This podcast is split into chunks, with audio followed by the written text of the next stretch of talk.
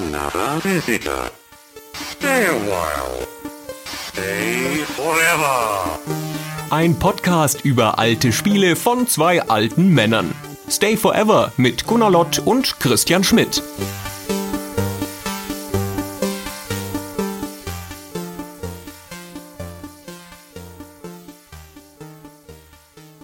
Hallo Christian. Hallo Gunnar. In der GameStar 1299 gab es einen großen Artikel zum Thema die 100 wichtigsten Spiele des Jahrzehnts. Also das Jahrzehnt, das da gemeint war, waren die 90er logischerweise. Ja. Und von den Top 50 dieses Jahrzehnts haben wir 30 Spiele schon besprochen. Dann haben wir auch noch einiges vor uns. Ja, haben noch einiges vor uns. Aber es sind auch Spiele bei in den Top 50, die wir nie besprechen werden. Also insofern ist mir das doch vollkommen egal, die wir so auslassen. Ich sage jetzt nicht welche. NHL. Also immerhin von unseren 120 Folgen haben wir 30 auf die besten 50 Spiele der 90er geworfen. Jedenfalls nach Meinung der GameStar. Das ist übrigens eine sensationelle Liste, die die GameStar da gemacht hat. Erinnerst du dich daran? Ja, freilich. Die haben der Jörg und der Heinrich größtenteils alleine gemacht. Haben wir darüber gesprochen in der Anstoßfolge, dass in dieser Liste Anstoß zweimal vorkommt? Nein. Ne, das ist nämlich auf Platz 56 und auf Platz 79. Bizarr. Aber mit unterschiedlichen Texten und unterschiedlichen Schreibweisen, nämlich einmal mit SS und einmal mit SZ. Cool. Naja, ist ja auch wurscht, darum geht's nicht. Worum es hier geht, ist Platz 39. Das ist nämlich der Titel, den wir heute besprechen und damit machen wir das 31. Spiel in dieser Liste. Christian, wir kriegen sie noch. Sehr gut, wir arbeiten daran. Das ist unser Masterplan. Ja, und dieses Spiel auf Platz 39 der besten, nein, der wichtigsten Spiele der 90er laut GameStar ist Comanche. Und überhaupt, wenn wir uns angucken, wie dieses Spiel in der Presse abgeschnitten hat, damals im Jahr 1992, als es rausgekommen ist. Boris Schneider zum Beispiel hat in der PC Player geschrieben, ein furioses Actionspektakel, atemberaubende Grafik. Die ASM schrieb, Action vom Feinsten, realistisch bis zum Abwinken, technisch und optisch ist das Game ein Quantensprung. Und der PC Joker sagte, Nova Logic revolutioniert die Welt der Simulationen, 3D-Landschaften von nie gekannter Güte. Das war wie gesagt zeitgenössisch, als es rauskam, aber ja auch sieben Jahre später kommen wir zurück zur GameStar, zu dieser Top 100 auf Platz 39, das 39 wichtigste Spiel eines ganzen Jahrzehnts. Das sind lauter Ritterschläge für dieses Spiel. Da bin ich ja mal gespannt, wie wir heute rausarbeiten, Gunnar, was das alles geleistet hat, dieses Comanche, um das alles zu verdienen. Vorweg die Meinung des Joker aus deiner kleinen Liste trifft ziemlich, finde ich. Die ASM lag vielleicht ein kleines bisschen drüber in ihrem Enthusiasmus, aber das soll gar nicht das Thema sein. Ich möchte gerne ganz kurz die Beschreibung hier vorlesen, die Heinrich dazu geschrieben hat, hier auf Platz 39. Da gibt es immer so Kurzbeschreibungen und dann können wir uns ja den halben Cast sparen, weil Heinrich dann ja alles zusammengefasst hat. Nur zu. Inhalt. Bodennah und schwer bewaffnet knattert die Helikopterelite über Voxelneuland. Christian, da ist alles drin. Ja, lies mal weiter, weil da kommt noch eine Beschreibung des Spiels, die mir noch besser gefällt. Novalogic injizierte seiner Kampfhubschrauber-Serie eine kräftige Dosis Actionspielgefühl und entflatterte in Richtung Wing Commander mit Rotoren. also Wing Commander mit Rotoren. Das ist so toll. Also das ist ein Blattschuss von Heinrich. Ja. Weil damit ist das Spiel wirklich gut beschrieben. Diese spielerische Mischung mit reduziertem Simulationskalorienanteil war ebenso erfrischend wie erfolgreich. Tralala, Voxelgrafik, alles so weiter und so fort. Genau. Aber Wing Commander mit Rotoren, das steht für die Ewigkeit. ja, es ist sehr griffig, genau. Ich meine, wir sprechen ja nicht ohne Grund heute über Comanche. Es war mal wieder ein Wunschspiel unserer Community. Wir hatten eine Abstimmung bei unseren Unterstützern laufen lassen und haben gefragt, welches Hubschrauberspiel wir besprechen sollen. Und da waren durchaus andere Hochkaräte auch mit dabei. Also zum Beispiel Gunship natürlich oder ein Choplift Lifter oder auch LHX Attack Chopper, aber die waren alle abgeschlagen. Comanche war deutlich an der Spitze und dementsprechend reden wir da heute drüber. Also der Ruhm dieses Spiels oder das Interesse an diesem Spiel zieht sich bis in unsere heutige Gegenwart. Ja, es ist ja auch sogar so, dass es noch eine Neuauflage dieses Spiels gab im Jahr 2021, wurde nochmal der Name Comanche, Comanche, heißt das überhaupt so? Comanche, wurde nochmal aufgefrischt durch ein Spiel im alten Stil, also ganz anderes Spiel natürlich, modernes Hubschrauberspiel, aber dass THQ Nordic sich diesen Namen nochmal vorgenommen hat, zeigt ja auch, dass sie an die Marke geglaubt haben. Also die Marke hat schon ihren Nimbus behalten über die Jahre. Ja, da kann man jetzt drüber streiten, ob da jetzt heutzutage ein modernes Spiel davon groß noch profitiert hat, von dem Ruhm dieser Serie. Aber das wird heute gar nicht unser Thema sein, sondern wir reden hauptsächlich natürlich über das Originalspiel und auch über die Serie, die daraus entstanden ist. Comanche ist der Name eines Militärhubschraubers des US-amerikanischen Militärs. Ein Prototyp, um genau zu sein, denn diesen Hubschrauber hat es in dieser Form nie gegeben am Ende. Und das Spiel, das kommt von Novalogic, einer amerikanischen Firma, die davor noch nicht groß in Erscheinung getreten war. Mit Spielen, die gibt's seit Mitte der 80er, die hatten schon ein paar Spiele gemacht. Vielleicht noch am prominentesten Wolfpack, eine Mischung aus U-Boot und Schlachtschiffspiel. Da hatten sie schon so ein C ins Wasser gehalten, was Simulationen angeht, aber dann kam ziemlich aus dem Nichts auf einmal dieses Helikopterspiel, das nominell als Simulation daherkommt und von Packung und Handbuch auch als Simulation beschrieben wird. Das ein eigentlicher Twist aber ist, dass es eher ein Actionspiel ist als eine Simulation oder zumindest sagen wir mal die Simulation deutlich zurückfährt zugunsten des Actionspiels. Und es ist eine Militärsimulation insofern, als man eben diesen Kriegshubschrauber in verschiedene Einsätze fliegt. Ja, dass es eine Simulation ist, darf man eben nicht absprechen, finde ich. Dass es die Simulation auf eine Art auslegt, die ins Actionlastige geht, das ist natürlich schon richtig so. Aber es simuliert schon Teile der Eigenschaften dieses Hubschraubers. Das ist so sehr eine Hubschrauber-Simulation wie Outrun eine Ferrari-Simulation ist, würde ich sagen. Ach, das ist ein bisschen hart, finde ich. Es hat ja auch so Anzeigen und Bewaffnung. Man muss so Hebel und Knöpfe drücken und sowas. Ja. Ja, durchaus. Das ist ja das Merkmal von Simulationen. Also das ist schon eines der Merkmale dieses Spiels, dass die mit voller Absicht die Simulation deutlich vereinfacht haben. Und das sagen sie einem ja auch im Handbuch. Das Handbuch findet sehr wohlgesetzte Worte dafür am Anfang, dass sie die Simulation auf eine spezielle Art besonders einfach gemacht haben, zugänglich und so. Da klingt das wie ein richtiger Vorteil. Du hast es jetzt klingen lassen, als wäre das ein Nachteil, Christian. Aber das ist natürlich nur, weil du es nicht richtig verstanden hast. Ich bin noch gar nicht im Urteil. da arbeiten wir uns langsam vor. Also wenn wir vorhin den Absprungpunkt über die Presse genommen haben, da ist das durchaus auch im Jahr 1992 schon ein debattierter Punkt. Ist das eigentlich eine Simulation oder nicht? Und die meisten von den Artikeln kommen schon zu dem Schluss, dass das eigentlich keine Simulation ist, sondern eher ein Actionspiel. Aber das muss ja kein Schaden sein. Nur weil da eventuell vielleicht ein bisschen Etikettenschwindel betrieben wird, heißt es ja nicht, dass nicht trotzdem ein gutes oder mindestens mal interessantes Spiel dahinter stecken kann man kann halt bei so einem Hubschrauberspiel auf zwei Arten realistisch sein. Das eine ist der Realismus der Simulation, ja, wie funktionieren die Waffen, wie realistisch ist die Kontrolle dieses Hubschraubers und das andere ist, wie realistisch sieht das aus oder ist das Gefühl da, dieses Schlachtgefühl. Und wenn du diese beiden Aspekte so nebeneinander hältst, dann setzt das eindeutig auf den zweiteren Aspekt. Und das ist auch das, was die Presse in den von dir zitierten Sachen halt immer hervorgehoben hat. Ja, das ist das Spiel, das realistisch aussieht.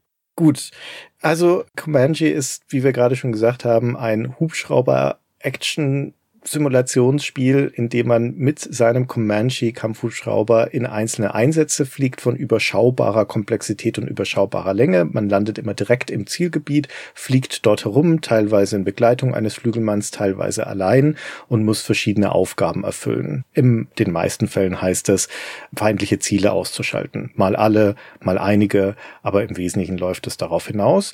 Die Besonderheit des Spiels ergibt sich nicht nur aus der Tatsache, dass wir hier eine neue Form von Simulation haben. Das Simulationsgenre wird ja im Laufe der 90er bis in die 2000er hinein zunehmend darunter leiden und daran kranken, dass es immer komplexer und immer komplizierter wird, dass mit zunehmender Rechenfähigkeit die Simulation auch immer akkurater werden kann, was nicht unbedingt immer zum Vorteil ist von diesen Spielen. Und Comanche erkennt da einigermaßen früh, würde ich sagen, dass man durchaus auch eine andere Abzweigung nehmen kann, nämlich die hin zu einer Vereinfachung von diesem ganzen Flugmodell und einer Konzentration auf das Schlachtgeschehen, wie du das vorhin schon gesagt hast. Das andere Augenfällige ist aber natürlich das, worum wir jetzt bisher immer so ein bisschen rumgetänzelt sind, nämlich die Voxer-Grafik, die das Spiel ins Rennen bringt. Ja, das ist das erste Spiel, erste kommerzielle Spiel, das eine Voxel-Engine einsetzt. Und Voxel-Engines müssen wir gleich noch ein bisschen genauer erklären, aber eignen sich halt besonders gut zur Landschaftsdarstellung, wenn man sie für Computerspiele einsetzt. Und die Landschaftsdarstellung, die ist das, was alles wegbläst zu der Zeit. als das Spiel rauskommt. Die Worte sind nicht stark genug dafür. Das bläst alles weg. Das ist der Hammer, wie das damals aussieht. Man muss bedenken, wo die anderen stehen zu der Zeit. Also es gibt keinen zeitgenössischen Test, egal ob in Deutschland oder anderswo, wo nicht Superlative ausgepackt werden für die Grafikdarstellung von dem Spiel.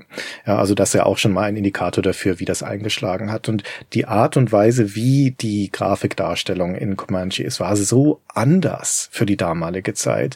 Und im Kontrast vor allen Dingen auch zum State of the Art. Da werden wir später dann natürlich noch mehr darüber erzählen, wenn wir über die Grafik reden. Aber das war schon eindrucksvoll, ja, kann man nicht anders sagen. Ja, also es war wie ein neues Spiel, wie ein neues Genre, also einfach wie zweite Liga und Bundesliga. also es war einfach ein Quantensprung, den es ja nicht so oft gibt in der Computerspiele-Geschichte. Also nicht so von Jahr auf Jahr. Ja, meistens deuten sich solche großen Sprünge dann halt in kleinen Zwischenschritten an. Und dies hier kommt wirklich von einem Tag auf den anderen. Gestern war noch Gunship 2000 mit seinen flachen Landschaften und heute ist Comanche. Genau, wir sind ja hier vor der 3D-Revolution. Die beginnt ja so richtig mit Doom dann im Jahr 1993 und Comanche ist ein Jahr vorher dran. Also auch in einer Zeit, wo noch nicht unbedingt klar ist, in welche Richtung die Grafik denn jetzt eigentlich gehen wird, bleiben wir bei 2D-Sprite basierter flacher Basis oder auch Sprite skalierter Grafik, wie eben zum Beispiel bei einem Outrun, oder gehen wir in Richtung Vektorgrafik, wie das damals noch hieß, also das Polygonale, oder gehen wir eben in Richtung Voxel. Also das waren noch Zeiten, in denen da noch vieles möglich schien und denen solche Quantensprünge eben auch möglich waren. Und das ist definitiv einer davon. Also ich würde denken, in der Zeit wurde das durchaus als die Zukunft der Grafik gehandelt, zumindest von einigen. Das war es dann nicht, aus diversen Gründen, aber die werden noch zu verhandeln sein. Genau. Aber Quantensprung, das kann man sich ja merken an dieser Stelle. wir bauen schon mächtig Fallhöhe auf, ne? Ihr merkt es. Wir heben das Ding so hoch, wie wir nur können jetzt gerade. Mit später dann den Aufprall auf dem Boden, dass der umso spektakulärer ist. Mal schauen, wie tief der Fall sein wird. Naja, das hat auch was mit meiner persönlichen Erfahrung dazu zu tun. Also ich bin halt ein riesen Giganto-Fan der Gunship-Serie. Also das 86er Gunship auf dem C64 habe ich rauf und runter gespielt, ja, und den 2000er Teil habe ich auch ausprobiert. Ich bin jetzt nicht der ganz große Simulationsfan, damit bin ich ja noch nicht aufgefallen, glaube ich. Aber Gunship war genau meins. Und wenn man in Gunship fliegt, also das kommt einem dann auch realistisch vor. So ist ja nicht. Ja, ich habe da so ganz realistische Szenen vor Augen, wo sich der russische Hubschrauber hinter dem Berg versteckt und ich dann da also dahinter rumfliege, um ihn zu jagen und so. Aber wenn man sich das vor Augen ruft, wie das ausgesehen hat damals, das war halt wie über eine Karte fliegen. Ja? Weißt du, wie über so eine Google Maps Karte fliegen und nicht die mit der topografischen Einstellung, sondern wie so eine ganz abstrakte Karte. Das war gut lesbar und das war so die Art, wie solche Simulationen halt waren das war das, was man gelernt hatte. Und ich dachte so, oh, dann kommt man bei Gelegenheit wieder eine neue. Gab ja nicht so viele Hubschrauber-Simulationen damals und guckst du mal. Und dann kam Comanche und ist so wie Farbfernsehen. Wahnsinn. Na gut, haben wir genug aufgebaut jetzt. okay.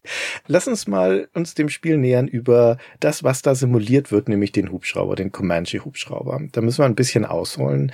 Wir reden über die US-Streitkräfte und die bestehen aus sechs Zweigen und einer davon ist die US Army. Es gibt die Navy, die Air Force, die Marines und so weiter.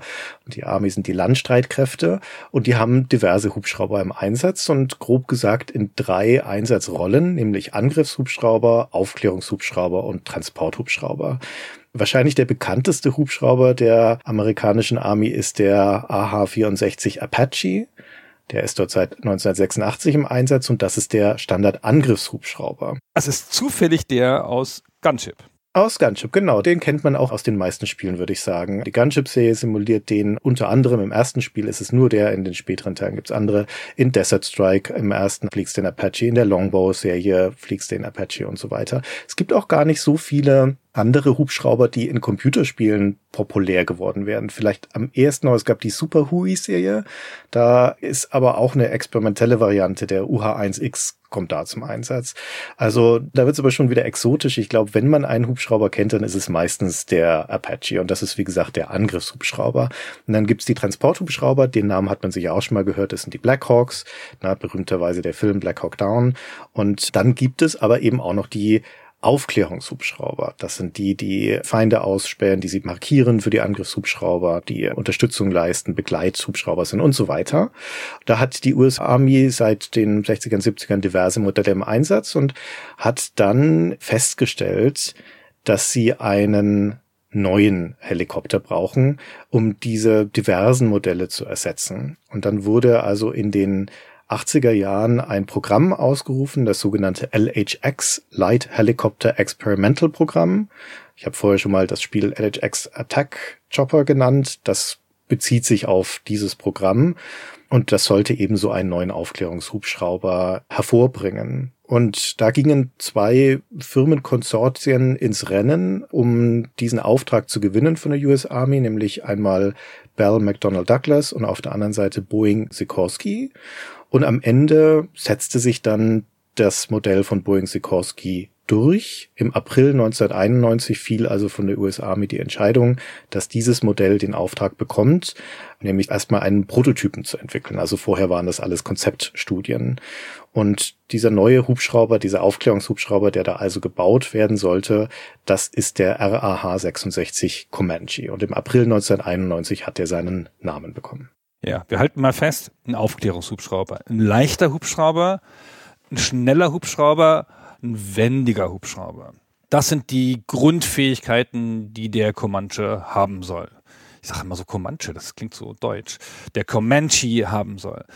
Und er hat dazu noch die Fähigkeit bekommen, also die Prototypen wurden darauf ausgelegt, dass er Radar unsichtbar ist. Also eine Stealth-Technologie. Also das kann man sich nicht vorstellen wie irgendwas zum Anschalten, sondern das ist im Wesentlichen eine Frage der Form, wie die Aerodynamik bei einem Auto, die das Auto dazu bringt, wenig Angriffsfläche gegen den Wind zu haben, kann man mit Stealth-Technologie und Stealth-Bauweise es schaffen, dass der vor dem Radar unsichtbar ist. Zum Beispiel Beispiel, weil er die Füße einklappen kann und dann kein Radarstrahl sozusagen dran hängen bleiben kann, weil der Heckrotor so eingefasst ist und nicht frei steht und so. Also die Radarsilhouette eines Comanche soll von 300 bis 600 mal weniger groß sein als die eines Gunships zum Beispiel.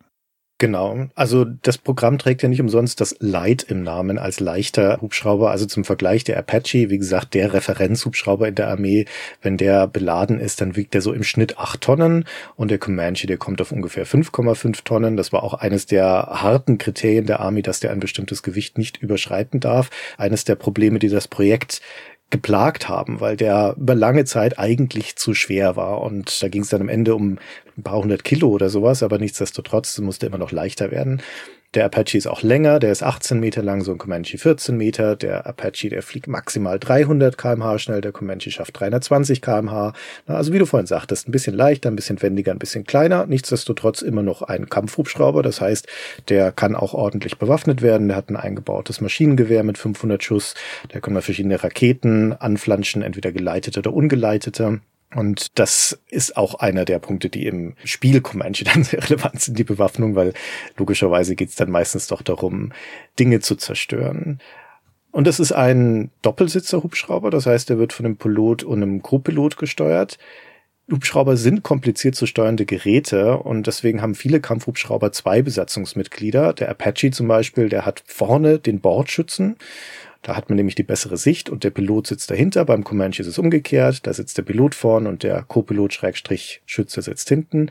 Und obwohl der Comanche eigentlich einer der, ich würde fast sagen, der erste durchdigitalisierte Hubschrauber sein sollte, auch der erste mit Fly-by-Wire-Steuerung und der Bordcomputer so viel Steuerarbeit abnimmt, ist das immer noch so komplex, das Steuern eines Hubschraubers, gerade weil der ja bodennah fliegt in Kampfsituationen, dass da idealerweise zwei Leute drin sitzen. Im Spiel übrigens, wenn du nach hinten guckst, das gibt ja die verschiedenen Kameraeinstellungen, dann ist der Typ, den du da siehst, das bist nicht etwa du, sondern das ist dein Co-Pilot, der da hinter dir sitzt. Da. Und die Stimme, die du im Spiel hörst, wenn sich da jemand beschwert, pull up, also zieh hoch, wenn du mal wieder gegen einen Hügel geflogen bist oder sowas, das ist auch dein Co-Pilot, der dir das zuruft.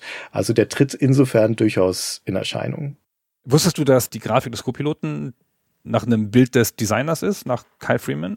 Ach nee, das wusste ich nicht. Okay. Ja. Man erkennt nicht so viel von ihm, weil er diese Brille aufhat, diese Top Gun Brille. Ja, so eine Nachtsichtbrille oder was das sein soll. So ein Sichtgerät. Genau, man erkennt ihn nicht so, aber es ist trotzdem eher.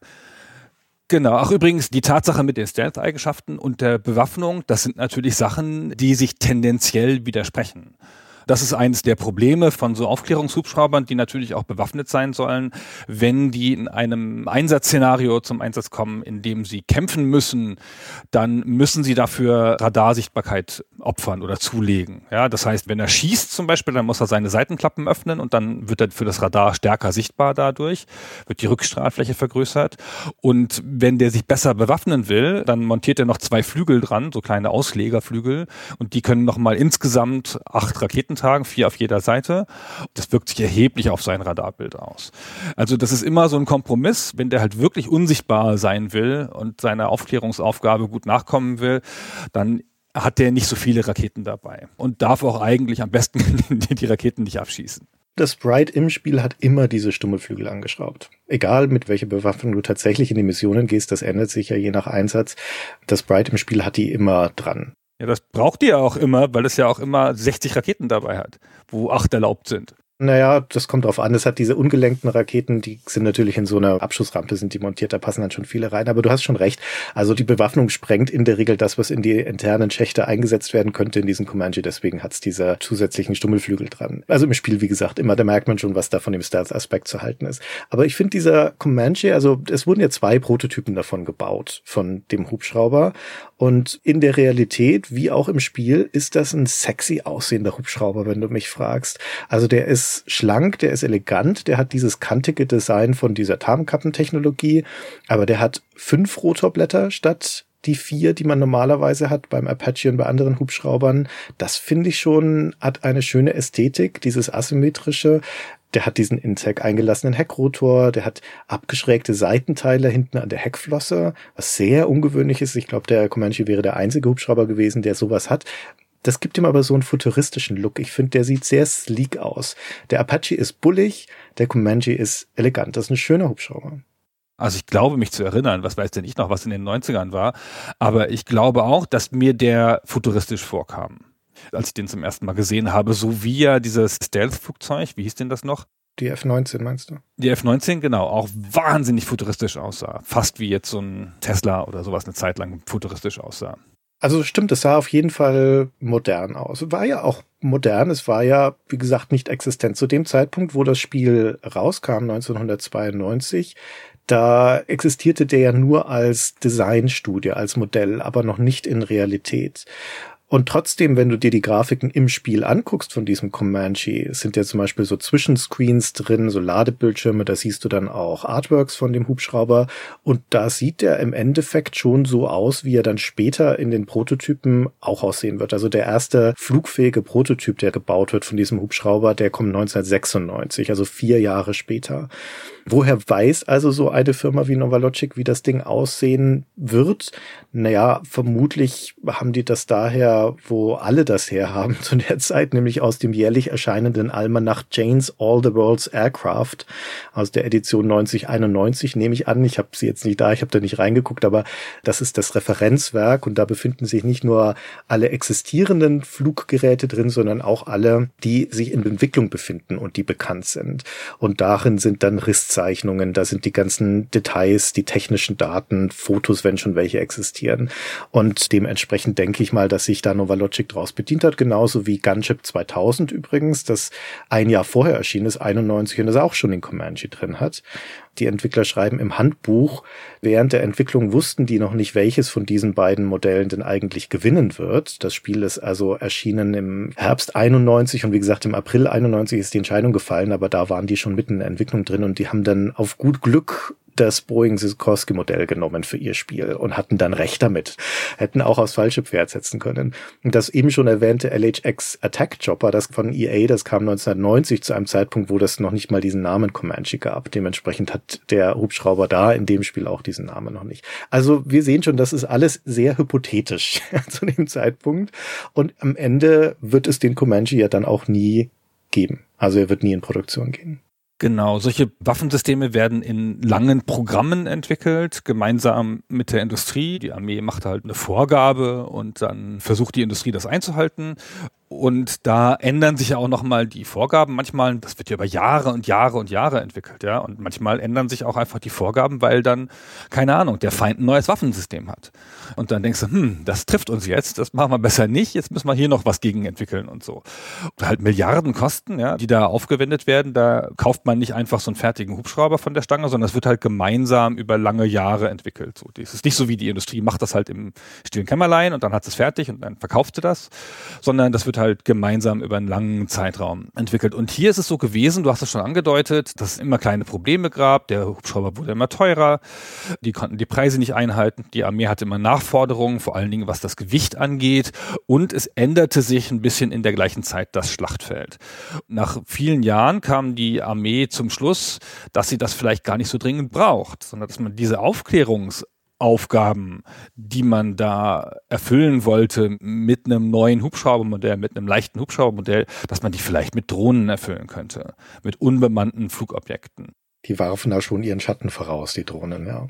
Genau, die waren auch noch nicht da und nicht einsatzfähig, aber man hat sich gedacht, die Armee denkt ja langfristig, dann lass uns doch das mit Drohnen machen, dann haben wir viel weniger Kosten und viel weniger Ärger und wir können das Programm jetzt noch abbrechen, jetzt haben wir erst keine Ahnung, sieben Milliarden verschenkt oder so und da sind dann noch Milliarden in dem Programm drin und die nehmen wir dann für andere Sachen. Und dann wurde das abgesagt das heißt, der Hubschrauber ist nie in Serie gegangen. Insgesamt gab es dann die zwei Prototypen und nochmal zwei oder so oder vier. Zwei gab's.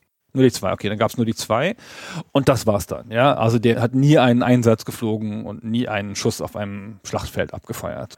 Und auch nicht mal so wahnsinnig viel Flugstunden gehabt. Die Prototypenmodelle hatten so 100 und 300 Flugstunden. Das ist jetzt auch nicht so, dass man denkt, der wurde jetzt super intensiv getestet. Das hat alles nicht so geklappt. Ein fehlgeschlagenes Projekt eigentlich, ja. Und ist unsterblich geworden in Computerspielen.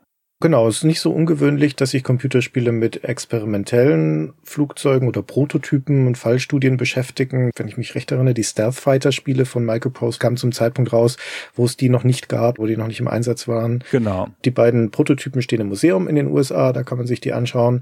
Oder man kann eben Comanche spielen. Der Comanche ist generell ein Hubschrauber, der ist auch in anderen Spielen in Erscheinung getreten. Zwei hatte ich schon genannt, das LHX Attack Chopper und das Gunship 2000 aber nicht so viele. Also in Jungle Strike, dem Nachfolger von Desert Strike, da fliegst du dann zum Beispiel dein Comanche nominell. Ich meine, es ist ja ein Actionspiel, also das nicht so, als ob du da den Hubschrauber erleben könntest.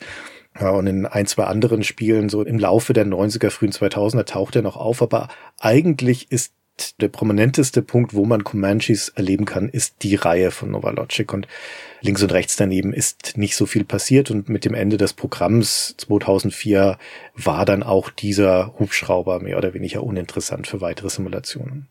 Genau. Generell hat sich die Rolle des Hubschraubers auf dem Schlachtfeld ein bisschen gewandelt. Nicht sehr, aber halt ein bisschen. Diese ganze Aufklärungs-Hubschrauber-Geschichte ist deutlich in den Hintergrund getreten. Man hat ja heutzutage diese ganze Satellitensachen und die Drohnenaufklärung und diese AWACS-Flugzeuge. Und die Tatsache, dass der ja auch relativ gut bewaffnet sein sollte, das ist eine Aufgabe, die übernehmen auch heute noch die neuesten Varianten dieser Apache-Hubschrauber, die zu den erfolgreichsten Bauserien gehören, die es von Hubschraubern gibt. Die Apaches haben ja massenhaft Kampfeinsätze gesehen, zum Beispiel im Golfkrieg in der Operation Desert Storm 1990, 91. Und da hatten die ein bisschen Schwierigkeiten, weil immer die Filteranlagen verstopft sind durch den Wüstensand. Aber die haben halt massiv viel Panzer abgeschossen. Und das ist auch der klassische Einsatzzweck von Hubschraubern im Kampfszenario, die nicht eine Aufklärungs- oder eine Transportaufgabe haben. Die sollen Panzer angreifen. Das ist auch das, was sie am besten können. Das ist fast ein asymmetrischer Kampf. So, die Apaches haben im Golfkrieg acht Apaches verloren und haben aber über 500 Panzer abgeschossen. Also Kampfpanzer und nochmal 120 Transportpanzer dazu und so. Das sind die Aufgaben der Angriffshubschrauber, ja. Das sind die Aufgaben der Angriffshubschrauber, genau. Und das ist ja die prominenteste Variante. Und man kann sich ja schon vorstellen, dass es natürlich ganz schön spannend ist, ja, Panzer zu jagen mit so einem Hubschrauber. Deswegen sind ja auch die Angriffshubschrauber oft prominent in Spielen. Und deswegen hat ja das Spiel Comanche auch einfach aus dem Aufklärungshubschrauber einen Angriffshubschrauber gemacht. In den Missionen fliegst du da nämlich Angriffsmissionen und der Hubschrauber benimmt sich da wie ein Angriffshubschrauber.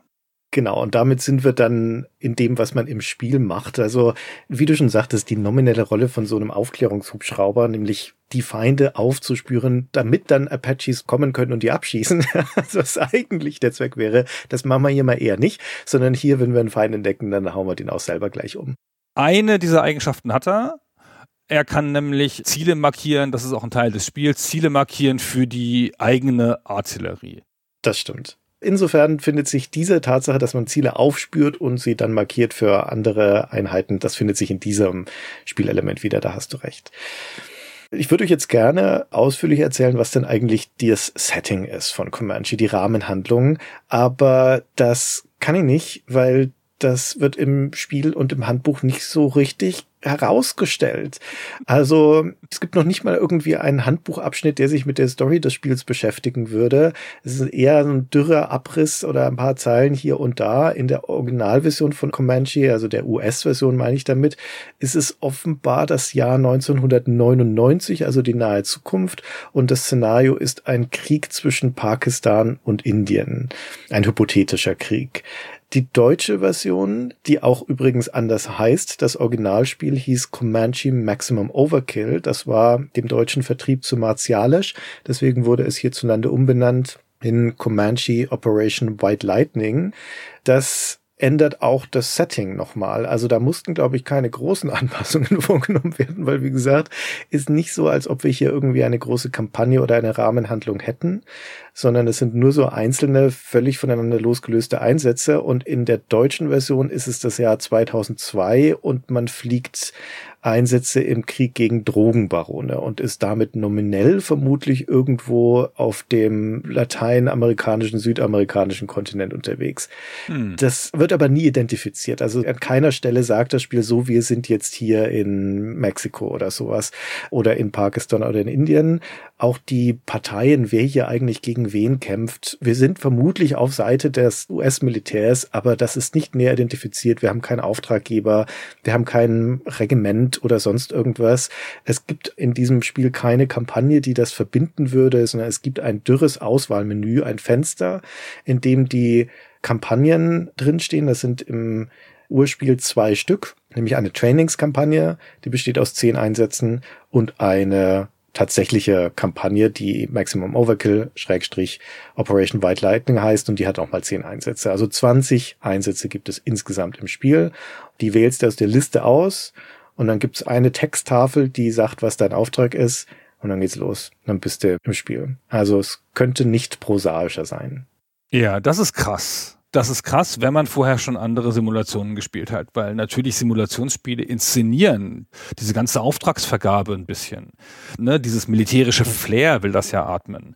Und schon bei den Gunship-Spielen hast du dann so eine Missionskarte, eine detaillierte Beschreibung und diesen ganzen Militärjargon, den du dann immer hast. Der gehört ja dazu. Du willst ja da so ein Supersoldat sein. Das ist ja so ein bisschen so. Und das Spiel macht das hier gar nicht. Das ist ganz uninszeniert in dem Bereich außerhalb der Missionen. Und das geht so weit, dass die Missionsbeschreibungen, weiß nicht, ironisch sind, lustig. Ja, sarkastisch vielleicht stellenweise. Sarkastisch, ja. Und es ist ja auch ganz absurdes Setting, dass du ja nicht gegen so ein klassisches Militär kämpfst oder dass ein Militärschauplatz nachgebildet wird. Viele von militärthematischen Spielen bilden ja reale Kampfschauplätze nach, ja, oder reale Kriege, weil man da halt Anschauungsmaterial hat. Und hier gibt es solche Sachen wie hier aus der amerikanischen Variante gibt es hier eine Mission, die heißt Echo War. Und da kommen Ökoterroristen, das war meine Lieblingsmission übrigens, da kommen Ökoterroristen, die haben sowjetische T-80-Panzer, um Bäume hochzujagen. Und zwar schnell, Bäume.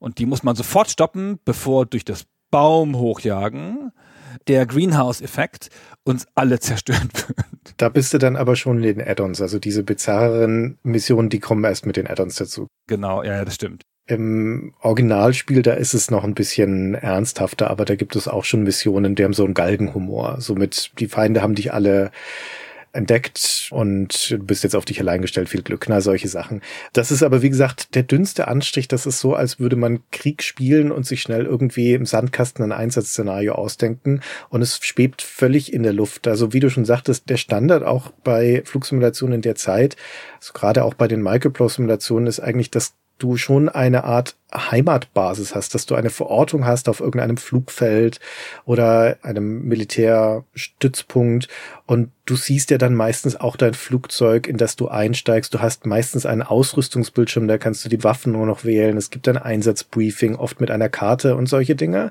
so dass du das Gefühl hast, ich weiß, wo ich bin und ich weiß, was auf mich zukommt und ich weiß auch, wo ich hinfliege. Und du startest und landest. Und du startest in Landes, genau. Ja. Nichts davon passiert in Comanche. Du kriegst diese dürren Zeilen, dir wird nie gesagt, wer du bist oder wo du bist und die Mission beginnt immer mitten im Einsatzgebiet. Auch zwar mit einem Start, du bist immer am Boden, warum auch immer, ja, wie du mitten ins feines Land gekommen bist, häufig ja umzingelt von Feinden und warum du da jetzt gerade am Boden parkst, keine Ahnung, weiß niemand. ja, du bist nicht auf einer Basis oder so und fliegst in das Gebiet, sondern nee. du bist in dem Gebiet schon drin, wo der Kampf stattfindet, nur zufällig gerade am Boden. Ja, zufällig gerade irgendwo in einem Canyon, ja, und von da aus geht's jetzt los. Man kann sich dann vorstellen, dass wir da uns angeflogen haben, uns durch die Feindeslinien durchgeschlängelt haben, nur mal schnell, um hier zwischen den Bergen zu parken. Und jetzt lesen wir nochmal unser Briefing schnell durch, reißen den Briefumschlag mit unserem Namen drauf auf, lesen durch, worum es geht, und dann dürfen wir losfliegen und alles zu Klump schießen. So ungefähr muss man sich das vorstellen. Das ist reichlich komisch für ein Simulationsspiel, aber für ein Actionspiel natürlich vollkommen angemessen. Ja, genau es versucht nicht eine Simulation zu sein. Nein. Also es macht viel Wind drum, dass es hier einen experimentellen Hubschrauber hat und dass es den auf eine besonders einfache Weise simuliert, dieses komplexe System. Aber ansonsten versucht es nicht den militärischen Kontext zu geben. Und die Microprose-Simulationen sind ja nachgerade militaristisch die gefallen sich ja richtig in dieser Rolle. Und das hier macht nichts daraus. Es gibt auch nicht so viel Militärhintergrund im Handbuch. Doch, das Handbuch besteht zur Hälfte aus Erklärungen zum Hubschrauber und dessen Entstehungsgeschichte und Einsatzgebiet. Aber zum Hubschrauber, das Technische, genau. Aber es macht ja keine Kampfgeschichten, weil es ja keinen Krieg simuliert und so. Das stimmt. Und diese historische Einordnung oder so, wie die Microprose-Spiele es oft haben, das hat es ja nicht. Das ist richtig. Ja, und was macht man? Also was sind die Aufgaben, die wir jetzt bekommen mit unserem Hightech-Hubschrauber? Also wie gesagt, es gibt im Endeffekt entweder Missionen, in denen wir allein unterwegs sind oder welche, in denen wir einen Flügelmann zur Seite gestellt bekommen. Das ist dann ein anderer Comanche-Pilot, den wir befehligen können auf am Anfang im ersten Spiel rudimentäre Art und Weise. Im Laufe der Serie wird sich das so fortpflanzen, dass wir den Flügelmann immer detailliertere Anweisungen geben können. Hier sind es aber nur Angriffsbefehle, ansonsten hält er sich schön an unserer Seite. Aber die Aufgaben sind dann zum Beispiel hier in dem Feindesgebiet, in dem gerade abgesetzt wurde, da haben die bösen Drogenbarone Staffeln von Hubschraubern. Das sind dann sowjetische Hokum-Hubschrauber und die sind gerade noch am Boden.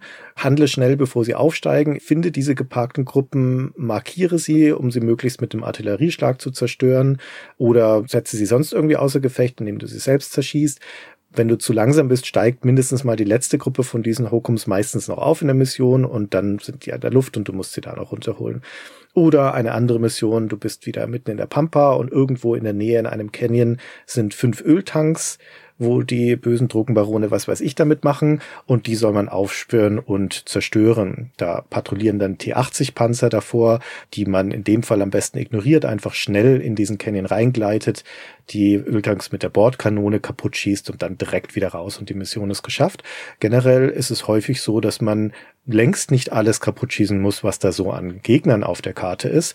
Es ist sogar meistens unmöglich, weil du gar nicht genügend Bewaffnung dafür dabei hast. Du musst ganz schön haushalten mit deinen Raketen und dementsprechend geht es eher darum, die richtigen Ziele zu identifizieren. Es gibt eine Mission, die heißt Thirsty Bearwolves zum Beispiel.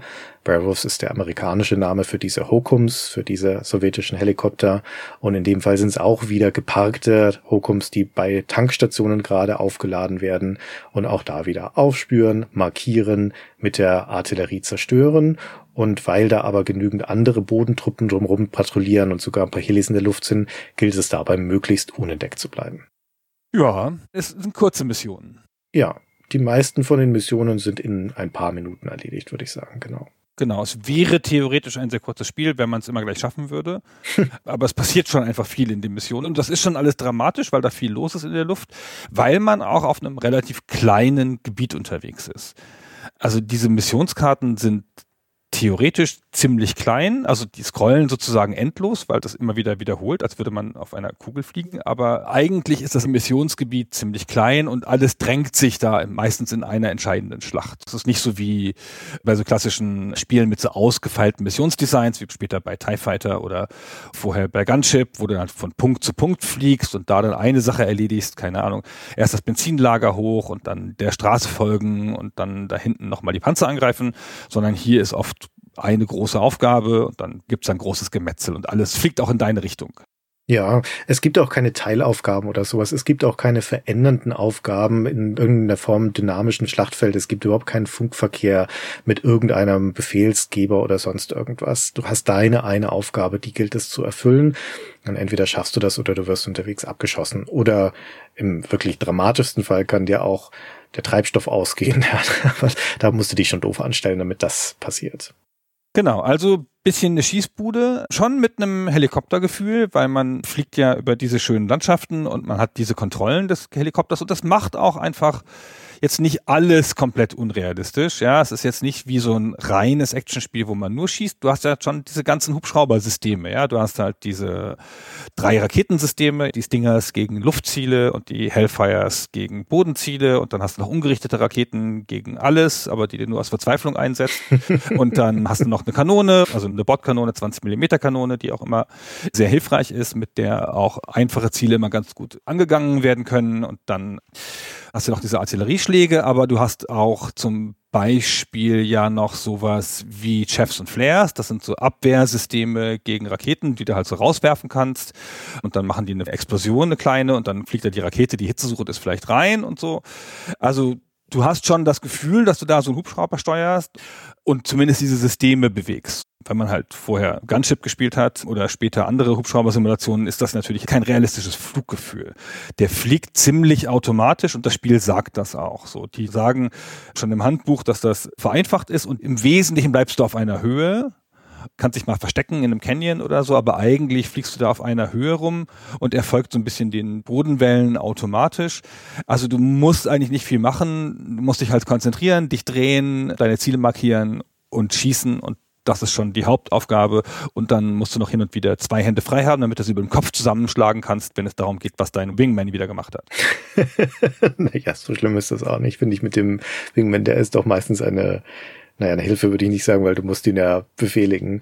Aber er wird ja meistens auch gar nicht beschossen, ne, sondern die Gegner beschießen dich. Weil sie wissen, wer du bist. Es gibt zwei Sachen, die grundsätzlich faszinierend sein können an Hubschraubern als Fluggeräten gegenüber Flugzeugen in Simulationen. Und das eine ist, dass der Hubschrauber ja ein bodennahes Kampfgerät ist das ist natürlich auch der Charme von so einem Spiel wie Comanche, dessen Stärke ja in der Landschaftsdarstellung steht und dass diese hügeligen, rollenden Landschaften darstellt, mit so einem klaren Relief, das hoch und runter geht, wo sie Canyons durch Berge ziehen, wo Schneisen laufen durch dieses hügelige Gelände, wo man Flüssen folgt und so weiter. Also es gibt dieses ständige Auf und Ab und da kann so ein Hubschrauber natürlich wunderbar auftauchen, reintauchen, sich entlang von diesen Canyonwänden hangeln und so weiter.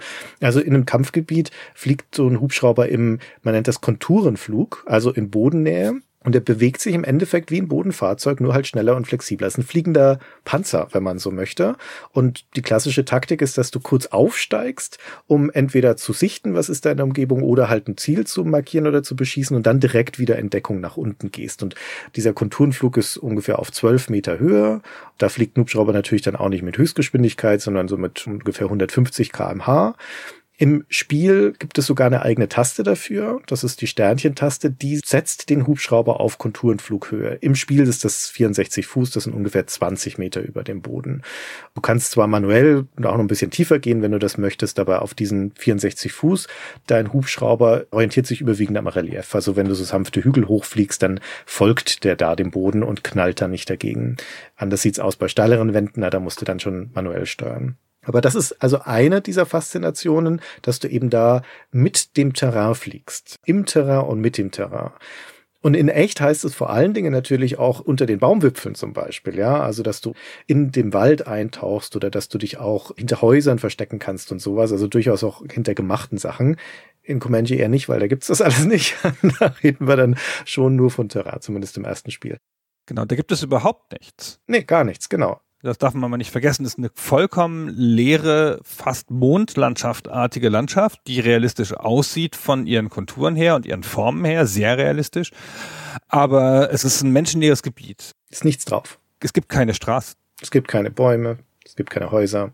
Gar nichts, ja. Also nicht mal irgendein Anzeichen drauf, dass es menschengemacht ist. Es ist halt einfach wirklich wie eine Alien-Landschaft. Und da, wo ja Spiele wie Gunship und so immerhin schon kleine Polygonobjekte gebaut haben, kleine Gebäudchen und so, hier sind alle Objekte bis auf eins im Spiel sind Bitmaps. Also die Gegner, die Hubschrauber, die Panzer, das sind alles so flache Bitmaps, die sich halt dann je nachdem so ein bisschen drehen, wie man daran vorbeifliegt.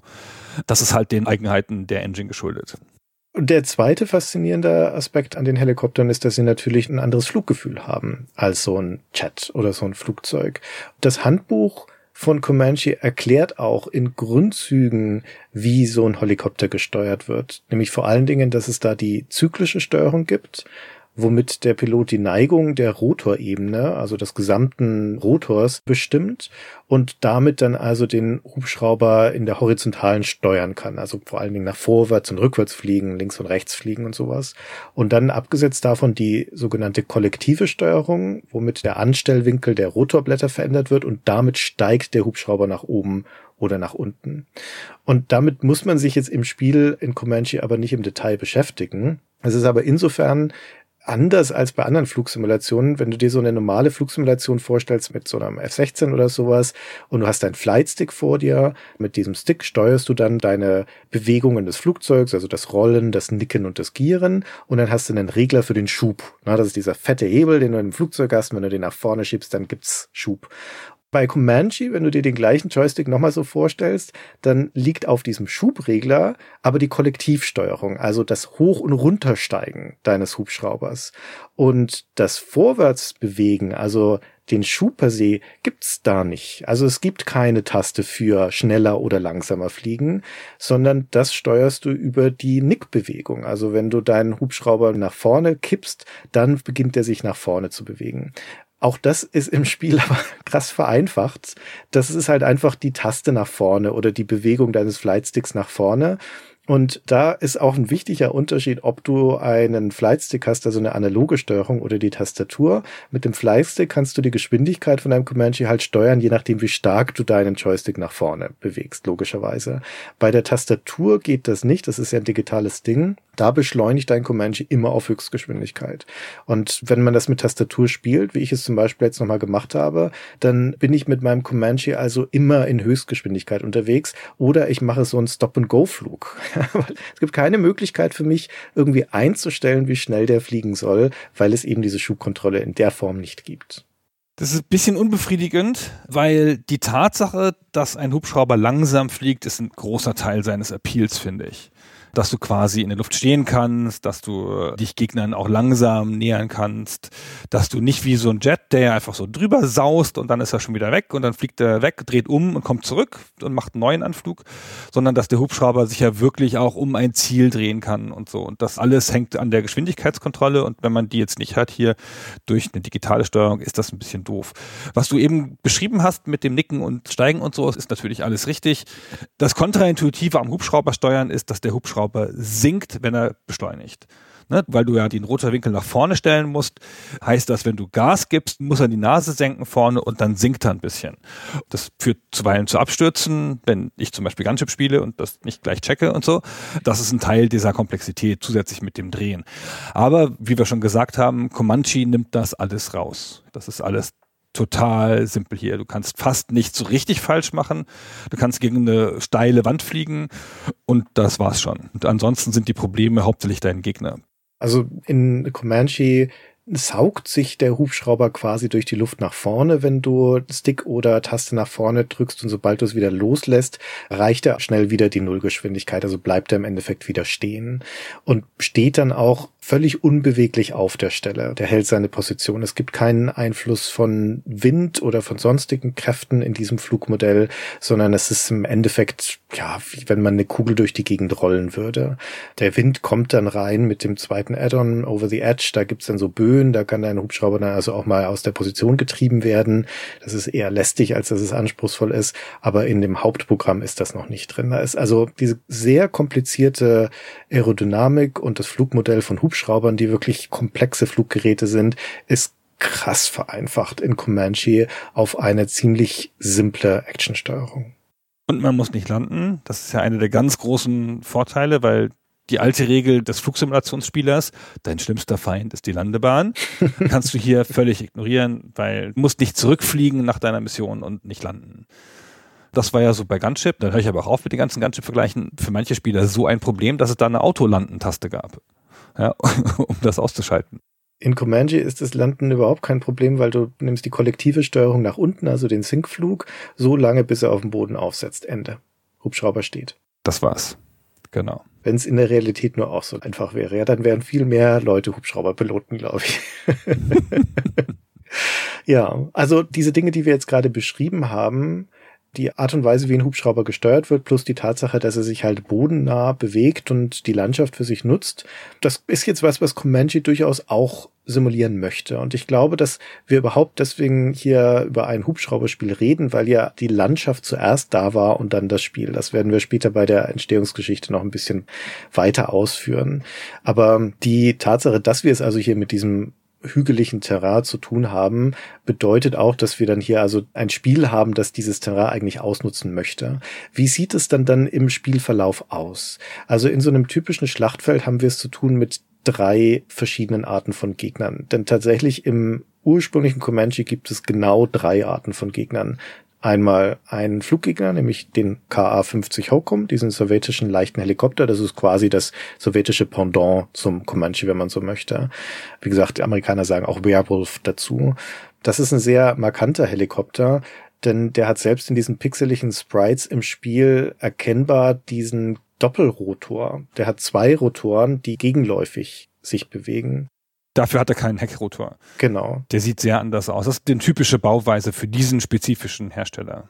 Genau, das macht jetzt im Spiel keinen großen Unterschied. Also auch die Gegner werden jetzt hier nicht sehr detailliert simuliert. Also ich würde fast sagen, die werden überhaupt nicht simuliert in ihrem Flugverhalten. Aber man erkennt den Hokum dadurch ganz gut. Ja, das ist also der einzige Luftgegner, mit dem man es zu tun hat, ein anderer Hubschrauber. Und dann gibt es noch zwei Bodengegner, wir haben schon erwähnt den T-80, diesen sowjetischen Kampfpanzer.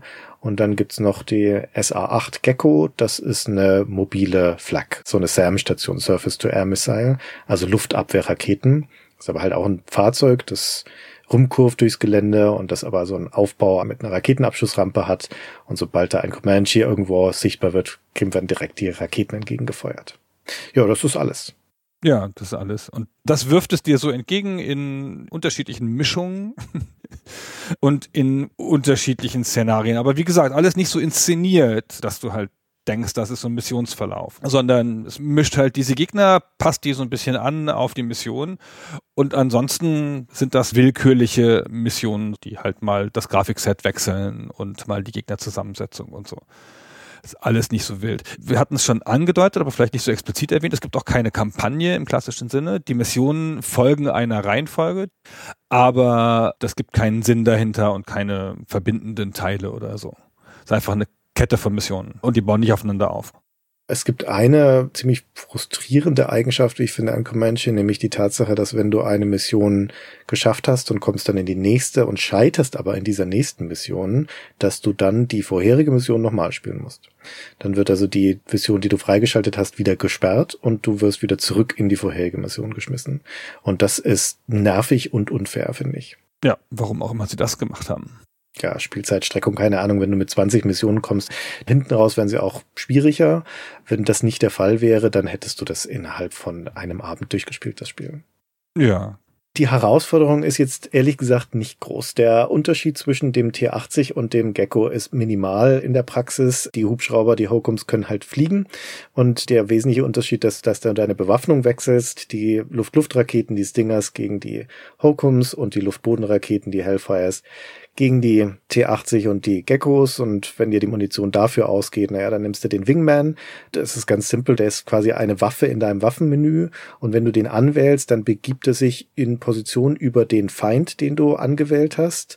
Es gibt so ein Aufschalten der Feinde in dem Spiel, dann wird das mit dem Laservisier des Comanches anvisiert und markiert für dich im HUD und dein Wingman weiß dann also auch, welchen Feind du meinst und dann fliegt er dahin und begibt sich im Schwebeflug über diesen Feind und wartet darauf, dass du jetzt sagst, so jetzt feuern. Der wartet da auch so lange, bis er abgeschossen wird, ja, im Zweifelsfall. Der macht nichts eigenständig, sondern da musst du schon noch den Feuerbefehl rübergeben und dann haut er die aber sehr zuverlässig weg, die Feinde. Dementsprechend fliegst du also durch diese relativ kleinen Schlachtfelder, also nicht nur relativ klein, sie sind winzig, diese Karten. Die lupen in sich selbst, also wenn du auf der linken Seite aus dem Schlachtfeld rausfliegst, kommst du auf der rechten wieder rein und ich würde jetzt mal schätzen, ich habe es nicht gestoppt, aber ich würde schätzen, dass einmal das Schlachtfeld komplett überfliegen 30 Sekunden, würde ich sagen. Ja, Minute hätte ich gesagt, aber 30 Sekunden kann auch gut sein. Ja, Minute kommen wir schon lang vor. Es ist jedenfalls nicht viel. Die Landschaft ist also insofern endlos, als sie immer wieder in sich selbst übergeht. Und das ist zwar jetzt auch nicht realistisch in irgendeiner Form, aber wurscht, du kannst dich also auch nicht groß verfliegen in der Hinsicht. Und innerhalb von diesen kleinen Karten sind halt irgendwo deine Missionsziele. Die sind dann auch auf so einer Übersichtskarte markiert, die du in den LCD-Bildschirmen in deinem Cockpit sehen kannst. Ist ja ein digitaler Helikopter, der ist relativ modern. Der hat also so Multifunktionsdisplays. Da kannst du verschiedene Dinge durchschalten. Eine Raketenkamera oder eben eine Karte oder auch dein Missionsbriefing und dein Schadenszustand. Schadenszustand haben wir noch gar nicht erwähnt. Das ist ja auch eins dieser Systeme, die man beherrschen kann. Das ist natürlich kein realistisches System aber die einzelnen Teile deines Hubschraubers können einzeln Schaden nehmen und auch einzeln ausfallen. Und das wird ja auch markiert. Und das gibt mir immer so ein, oh, ich habe eine komplexe Maschine hier Gefühl. Das fand ich gut, dass sie das machen das Gefühl, das sich einstellt, wenn du von fünf Raketen hintereinander getroffen wirst und dann die Stimme sagt, Heckrotor ausgefallen und du dann gegensteuern musst, weil dein Hubschrauber anfängt, sich in der Luft zu drehen. Wie realistisch das ist, sei mal dahingestellt. Naja, aber es ist ja das Gefühl. Es gibt fünf Systeme, Engine und Kanone und die Rotoren und so, aber viel mehr ist es auch nicht, ja. Es ist auch echt nicht so wild, das stimmt schon. Ja, also ich meine, dein Hubschrauber, der hält halt echt was aus. Und so ein Hokum braucht eine Stinger-Rakete und dann rauscht er vom Himmel. Dein Comanche, der steckt acht, zehn Treffer oder sowas ein, locker, bevor er zu Boden geht oder Systeme ausfallen. Muss auch so sein, weil es ist ja ein hart asymmetrischer Kampf. Du trittst ja da alleine oder eben dein Wingman gegen in der Regel 25, 30 Feinde sowas an. Wie gesagt, du musst sie nicht alle ausschalten. Häufig geht's auch gar nicht, denn der limitierende Faktor ist deine Bewaffnung. Du beginnst meistens, also es wechselt ein bisschen, die Bewaffnung wird von der Mission vorgegeben, du hast auch keine Möglichkeit, sie selbst zu bestimmen, aber meistens hast du so fünf, sechs Hellfire-Raketen für die Bodenziele und so um die zehn Stinger-Raketen für die Luftziele. Und das war's. Und dein Flügelmann, da wird nicht unterschieden zwischen seinen Bewaffnungen, sondern der hat dann halt fünf Schuss zum Beispiel. Also wir stellen uns vor, es sind Hellfire-Raketen, weil die gehen gegen alles. Und ja, da kannst du die dann auch nochmal entscheiden, wie du den einsetzen möchtest. Und wenn das verballert ist, dann du sagtest vorher schon so schön, dann fällt man auf diese ungelenkten Raketen zurück, aber das tut schon weh. Und auf deine Bordkanone, also das Maschinengewehr zurückfallen zu müssen, ist nochmal schwieriger. Das Spiel ist da nett genug und hält auch schon vor. Das ist ja eine schwenkbare Kanone, also die kann auch so ein bisschen Richtung Gegner schießen. Das musst du nicht selber steuern. Das macht vermutlich dein hinter dir sitzender Bordschütze. Also so ein bisschen wird dir das abgenommen, aber trotzdem ist es schwierig und vor allem gefährlich, damit die Gegner dann rauszunehmen. Also vieles in den Missionen, zumindest so wie ich das gespielt habe, geht schon ums Waffenmanagement oder ums Munitionsmanagement und das heißt vor allen Dingen auch, Situationen zu suchen, wo du dir einigermaßen sicher sein kannst, dass deine Rakete den Feind auch treffen wird. Gerade bei den Hokum-Helikoptern, die sind dumm. Der Computer hat keine nennenswerte KI. Der schwirrt rum, häufig auch in weiten Bögen um dich oder am Horizont. Und ab und zu setzt er mal so Angriffranz auf dich an und dann musst du halt schnell irgendwo abtauchen. Das Einzige, was die Gegner aber halt auch machen, ist, dass wenn ihnen eine Rakete auf den Fersen ist, dann tauchen sie schon gerne mal tatsächlich ins Gelände ab, sodass die dann also an der Bergwand zerschellt. Und das tut immer weh, ja, weil du hast nicht so viele von den Raketen. Und gerade wenn ein Panzer, den du anvisiert hast, diese Hellfire-Raketen sind ja gelenkte Raketen, die folgen also deiner Lasermarkierung und schlagen dann da ein. Und das heißt aber, wenn du aber die Zielpeilung verlierst zu dem Panzer, weil der auch gerade um die Ecke gebogen ist, dann rauscht die Hellfire-Rakete ungelenkt gegen den nächsten Berg. Und das tut wirklich weh, weil du hast nicht viele davon. Also dementsprechend versucht man in erster Linie doch so eine Situation herzustellen, um eine gute Chance haben, den Gegner abzuschießen, ohne dass man selber beschossen wird. Ja, genau. Also das ist jetzt nicht spezifisch wahnsinnig schwer, aber es ist auch gar nicht so ganz einfach, weil es ja oft mehrere Gegner gibt und du halt schon ein bisschen gucken musst und weil die Gegner, wie du es schon sagst, asymmetrisch aufgestellt sind, sind halt viel mehr als du.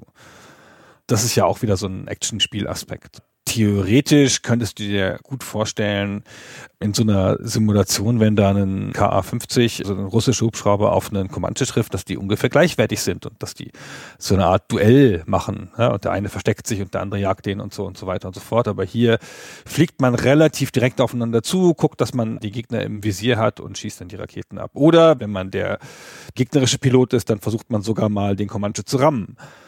Alter, ey. Also ich hatte jetzt in all den Sitzungen mit Comanche meiner Erinnerung nach nie eine Dogfight-Situation, Helikopter gegen Helikopter. Das, was du gerade beschrieben hast, du setzt dich hinter einen anderen Helikopter, folgst dem irgendwie durch ein Canyon, wartest auf die richtige Schussposition. Nein. Nein. so funktioniert Comanche nicht. Die beste Taktik ist schon, möglichst aus einer Distanz die Gegner abzuschießen, wo du noch nicht in deren Radarpeilung bist oder wo sie dich noch nicht entdeckt haben, aber halt in so einer Situation, dass das Gelände möglichst ungeeignet für den Gegner ist, um schnell noch irgendwie dahinter abzutauchen. Aber eigentlich ist es eher ein Distanzkampfspiel, zumindest so wie ich es gespielt habe. So ein Duell gibt es nicht. Das legt das Spiel auch nicht nahe und das gibt ja auch die Gegner-KI nicht her. Nee, genau. Also es ist schon ein wildes Geballer und die Gegner haben nur eine Chance, weil manchmal ihre Raketen sehr gut gezielt sind und weil sie halt mehrere sind. Und wenn du halt doof in ihre Mitte fliegst, dann werden sie dich schon abschießen. Und wenn du ein bisschen vorsichtig bist und das Gelände gut ausnutzt und aus der Distanz kommst, dann hast du eine ganz gute Chance, da erstmal welche wegzuräumen, bevor es richtig brenzlig wird. Genau. Dass das nach hinten raus dann schwierig wird, das Spiel, das hängt jetzt nicht daran, dass die Aufgabenstellung komplizierter würde oder dass die Gegner schlauer würden. Es hängt noch nicht mal so sehr mit dem Kräfteverhältnis zusammen, weil viele Gegner hast du auch schon in frühen Missionen, sondern es liegt hauptsächlich daran, dass erstens deine Bewaffnung dann halt eingeschränkt ist, also dass du häufig recht wenig Munition bekommst für spezifische Ziele, also gerade wenn das Missionsziel ist, hier zerstöre nur ein paar von den Geckos zum Beispiel oder sowas und alle anderen kannst du ignorieren, dann musst du sie in der Regel auch ignorieren, weil du sonst Munition verschwenden würdest. Es wird aber auch deswegen schwierig, weil bei diesen spezifischen Aufgaben es gar nicht so leicht ist, zumindest für mich tatsächlich zu unterscheiden aus der reinen Spielgrafik heraus, welche von diesen Pixelhaufen in der Distanz sind denn jetzt meine Ziele und welche nicht. Die musst du dann anvisieren und musst dann mit der Zielkamera gucken, ist das jetzt wirklich einer von den Gegnern, die ich ausschalten muss oder nicht. Also da ist die Lesbarkeit der Grafik dann schon schwierig. Es wird aber auch deswegen sehr schwer nach hinten raus, weil das Spiel dann halt einfach dich in unfaire Situationen bringt. Also es gibt einige Situationen, da wirst du nach dem Missionsstart unmittelbar angegriffen. Also wenn du nicht sofort aufsteigst mit deinem Comanche und direkt das Weite suchst und irgendwo einen Punkt zum Abtauchen, dann bist du innerhalb der ersten zehn Sekunden zerschossen. Und das hat jetzt natürlich nichts mehr mit irgendwie Taktik oder sowas zu tun, sondern das ist halt einfach nur ein Auswendiglernen dann in dem Fall.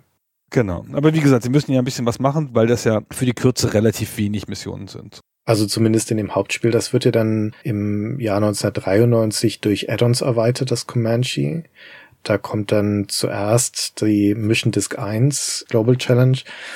Und da kommen dann also schon mal 30 neue Missionen dazu und nochmal drei neue Gegner, ein weiterer Hubschrauber, der ME-24 Hind und zwei Bodengegner.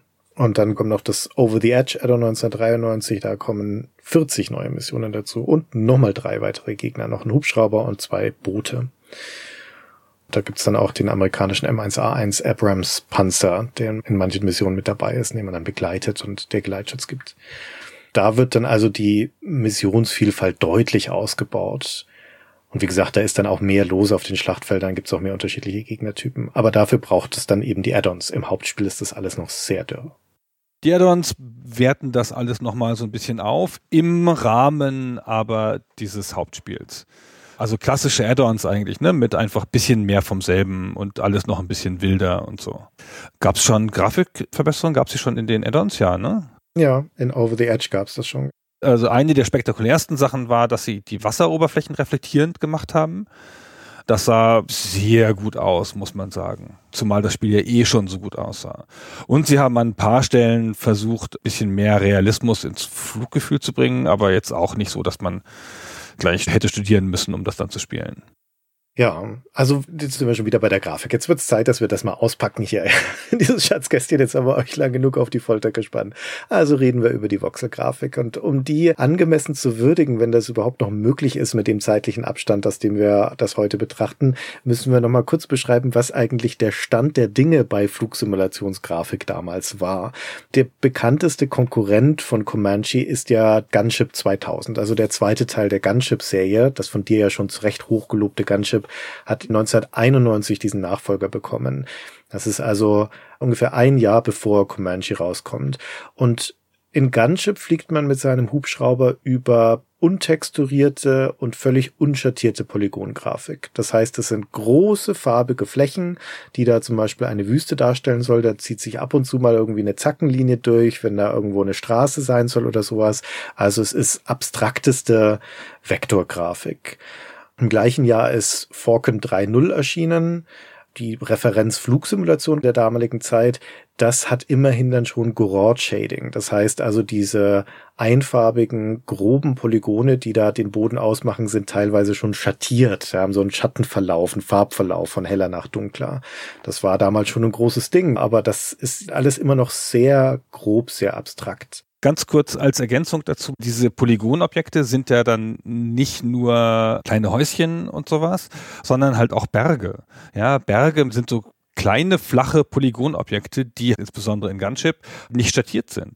Und ehrlich, das ist richtig leicht, gegen den Berg zu fliegen, ja. Und es ist richtig schwer, sich davon zu überzeugen, im Suspension of Disbelief, so in dem Realismusgefühl, dass das jetzt ein Berg ist, wenn man da ja durchgucken kann, ne? Also es ist wie ein abstraktes Gemälde. Es sind große Farbflächen. Und ein Jahr nach Comanche 1993 wird Strike Commander rauskommen von Origin, auch eine Action-Flugsimulation, die auch sehr gelobt werden wird dann für ihre spektakuläre Grafik. Das ist auch eine Polygon-Engine und die hat im Endeffekt genau die gleiche Basis wie in Falcon 3.0, nämlich auch so Polygone mit Gouraud-Shading, nur dass jetzt vereinzelt auch noch ein paar Bodentexturen dabei sind. Also zum Beispiel die Landebahn hat dann so eine Asphalttextur. Aber das ist auch schon alles.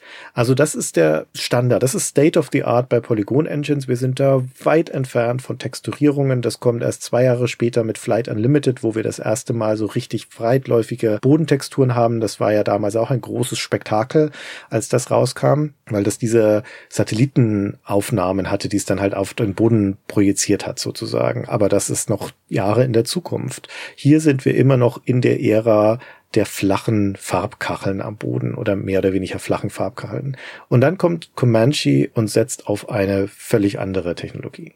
So, die haben nämlich eine eigene Engine geschrieben. Gut, zu der Zeit alle haben ihre eigenen Engines geschrieben, aber diese eigene Engine war anders als andere Engines. Das war nämlich eine Voxel Engine und die hieß dementsprechend auch Voxel Space.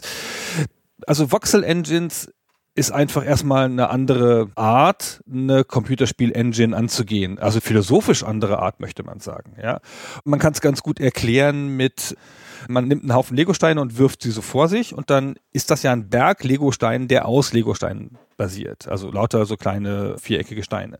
Das sind sozusagen Voxels. Ja, jedes dieser kleinen Vierecke ist ein Voxel und der Voxel hat Positionsinformationen und Tiefeninformationen und Farbinformationen und Materialinformationen und wenn du in diesen Berg aus Legosteinen reingreifst, dann sind da noch mehr Legosteine drin, logischerweise. Der Berg besteht ja aus denen, also aus Voxeln. Und Polygone sind immer flache Dreiecke, die immer nur die Oberfläche von irgendwas darstellen. Also wenn du jetzt einen Lego-Steinhaufen aus Polygonen nachbauen würdest, dann würdest du halt lauter Punkte definieren, die mit Linien verbinden und dann die äußere Kontur dieses Lego-Steinhaufens nachbauen. Und durch die Tatsache, dass die Voxels von Haus aus dreidimensional sind, können die leichter Haufen bauen, große Haufen bauen, ja, weil Haufen mit so Dreiecken nachzubauen wird immer irgendwie eckig, ja, überhaupt so Konturen und Rundungen nachzubauen wird immer irgendwie eckig. Aber von diesen viereckigen Klötzchen brauchst du halt nur viele und möglichst kleine dann geht das schon. Und deswegen eignen sich die immer dann, wenn es um so ein bisschen organische Sachen geht. In der Medizin werden damit in 3D-Gehirne nachgebaut. In den Special Effects werden Voxel Engines heute noch eingesetzt. Eine der berühmtesten Szenen, wo eine Voxel Engine eingesetzt wurde, ist in dem ersten Herrn der Ringe-Film, wo sich der Fluss der Anduin plötzlich durch einen Elfenzauber in so Pferde verwandelt. Der Schaum auf so einer Wasserwelle wird so zu Pferden. Und das ist eine Wassersimulation einer Special Effects Firma und das ist eine Voxel Engine. Damit haben die das gemacht. Also einfach eine ganz andere Art von Darstellung, eine ganz andere Art von Engine. Und diesen Weg ist der Kyle Freeman, der Macher dieser Engine, der ein junger Programmierer war, der bei Novalogic arbeitete. Diesen Weg ist er gegangen. Erstmal gar nicht so sehr mit einem Spiel im Hintergrund, wie du schon gesagt hast, sondern erstmal nur, um eine schöne Landschaft damit zu bauen. Gunnar, kennst du diese kleinen Kästchen, in denen lauter Nägel drinstecken und wenn du von unten deine Hand dagegen hältst, dann presst sich ein Relief deiner Hand nach oben raus. Ja, gutes Beispiel. So funktioniert diese Voxel Engine. Ich will nicht sagen alle Voxel Engines, aber so funktioniert Comanche. Das haben wir, glaube ich, als wir vor vielen Jahren schon mal über Outcast gesprochen haben, das ja auch eine Voxel Engine hat, haben wir das da auch schon mal angerissen. Aber im Endeffekt ist es eine Technologie, die besteht aus einer flachen Bodentextur. Das ist also das Bild der Landschaft. Da drauf sind potenziell Berge und Straßen und Wasserflächen und so weiter. Und die wird kombiniert mit einer Height Map, mit einer Höhen Karte. Und das ist im Endeffekt die Hand, die da da unten dagegen drückt. Also das ist so, als hättest du so ein Nagelbrett und würdest diese kleinen einzelnen Nägelchen, die deine Voxel sind, farbig anmalen. Also blau für das, was ein Fluss sein soll und grün für das, was ein Berg sein soll und grau für die Bergkuppe und sowas. Und dann drückst du da unten dagegen an den Stellen, wo sich das rausheben soll. Also wenn da ein Berg entstehen soll, dann drückst du gegen die Stellen, wo das Grau markiert ist sozusagen. Und so entstehen die Landschaften in Comanche, vereinfacht gesagt. Das ist nämlich diese flache Textur, die dann nach oben gehoben wird. Und es gibt ja in Comanche, wir haben das vorhin schon gesagt, keine 3D-Gebäude oder sowas, aber es gibt ja berühmterweise ein Bauwerk, das in fast allen Karten auftaucht, nämlich eine Maya-Pyramide. Und diese Pyramide ist so ein Stufentempel. Der besteht aus so einzelnen Stufen, die nach oben sich verjüngen.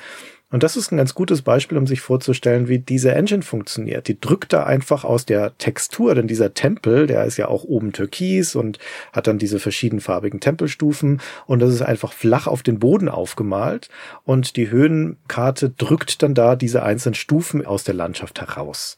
Das passiert natürlich nicht dynamisch, sondern das passiert bei der Berechnung des Bildes und das funktioniert im Endeffekt genauso wie bei den Raycaster Engines dieser Zeit, also wie bei einem Wolfenstein 3D zum Beispiel, das ja im gleichen Jahr 1992 rauskommt.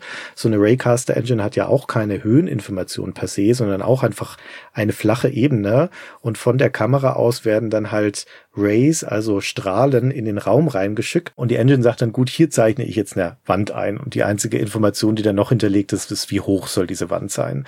Und bei Comanche ist es genauso. Also da wird im Prinzip aus unserem Cockpit, aus unserem Bildschirm raus, werden da Strahlen in die Landschaft gesendet und wenn die dann auf einen Berg treffen, dann hebt die Engine an dieser Stelle also den Voxel in die entsprechende Höhe, die in der Heightmap definiert ist. Und nur die Sachen, die wir dann auch sehen können, werden berechnet. Deswegen ist diese Voxeldarstellung auch so schnell, weil die alles, was dahinter liegt, natürlich nicht berechnet, sondern eben nur die sichtbaren Voxel, nur die sichtbaren Bildpunkte tatsächlich berechnet.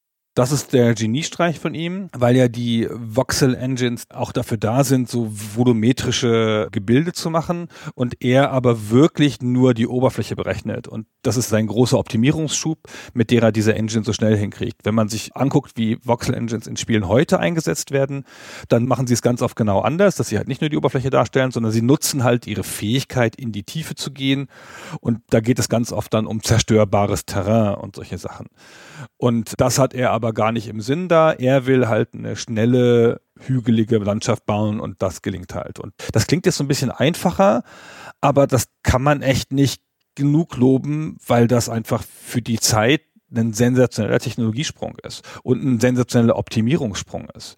Ich glaube schon, jetzt ohne da jetzt so richtig was davon zu verstehen, der Typ ist einfach ein technisches Genie in mehrerlei Hinsicht. Der hat ja auch dann Patente für seine Voxel Engine und andere Patente noch gekriegt.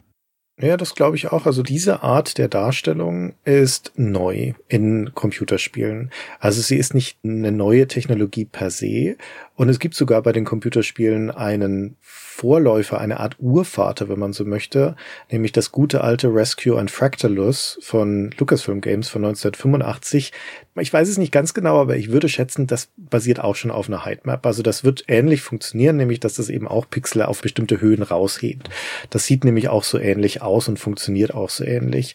Und wenn man so möchte, ist das Voxel Space vermutlich nur eine Weiterentwicklung von dieser Idee. Aber es ist trotzdem etwas, was man in dieser Qualität noch nicht in Spielen gesehen hat und vor allen Dingen, und das klingt vielleicht fast jetzt ein bisschen bizarr, wenn man damals dabei gewesen ist, aber es ist vor allen Dingen auch eine sehr schnelle Engine.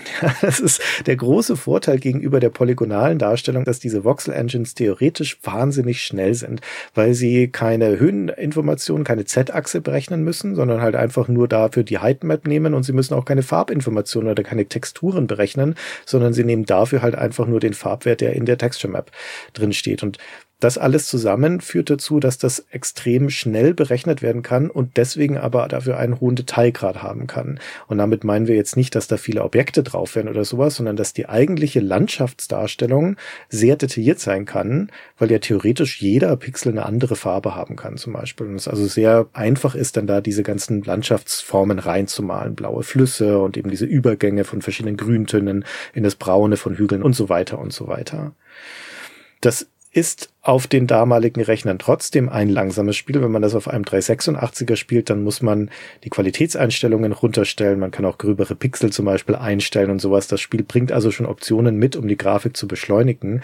Und trotzdem ist es auf 386ern noch relativ langsam. Wenn du aber einen 486 mit 66 Megahertz oder sogar mit 100 Megahertz hast, was damals dann schon sehr fortschrittliche Geräte waren, dann schnurrt Comanche aber auch sehr flüssig über den Bildschirm bei, wie gesagt, einer grafischen Qualität, die meilenweit entfernt war von der Detailarmut, die andere Flugsimulationen zu dem Zeitpunkt hatten.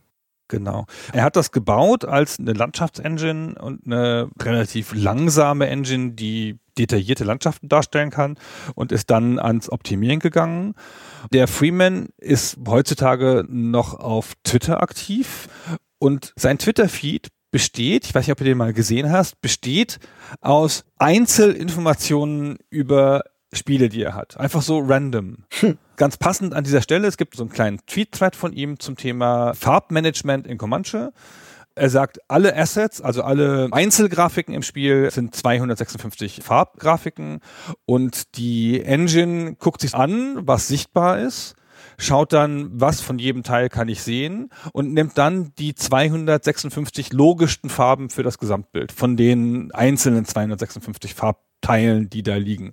Und dann remappt es das alles. Das heißt also, ein Gegenstand kann quasi leicht seine Farbe wechseln, um immer natürlich 256 Farben auf dem Bildschirm zu haben. Das bildet dann jedes Mal einen neuen Farbwert für den ganzen Bildschirm. Also es beschreibt er halt so sehr lakonisch, aber das sind alles Sachen, wie auch das mit der Voxel Engine und auch das, wie er den Sound angelegt hat und so. Es sind alles Sachen, die so noch niemand gemacht hat. Und ich meine, es ist das Jahr 91, als es entwickelt wurde. Die meisten Spieleentwickler waren halt Pioniere in ihrem Gebiet und mussten sich irgendwas neu ausdenken, was es vorher noch nicht gegeben hat.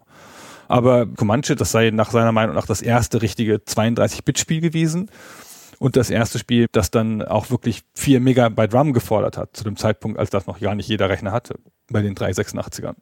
Ja, was heißt 32-Bit-Spiel? Er hat das geschrieben für 486er, die damals also die modernsten Chips waren.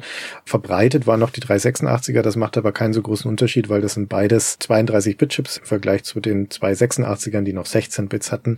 Aber vermutlich auch aus Gründen der Abwärtskompatibilität sind fast alle Programme der damaligen Zeit, auch die Spiele, als 16-Bit-Programme geschrieben worden, was im Endeffekt heißt, dass sie die volle volle Rechenleistung, die so ein 486er erbringen kann, gar nicht ausnutzen.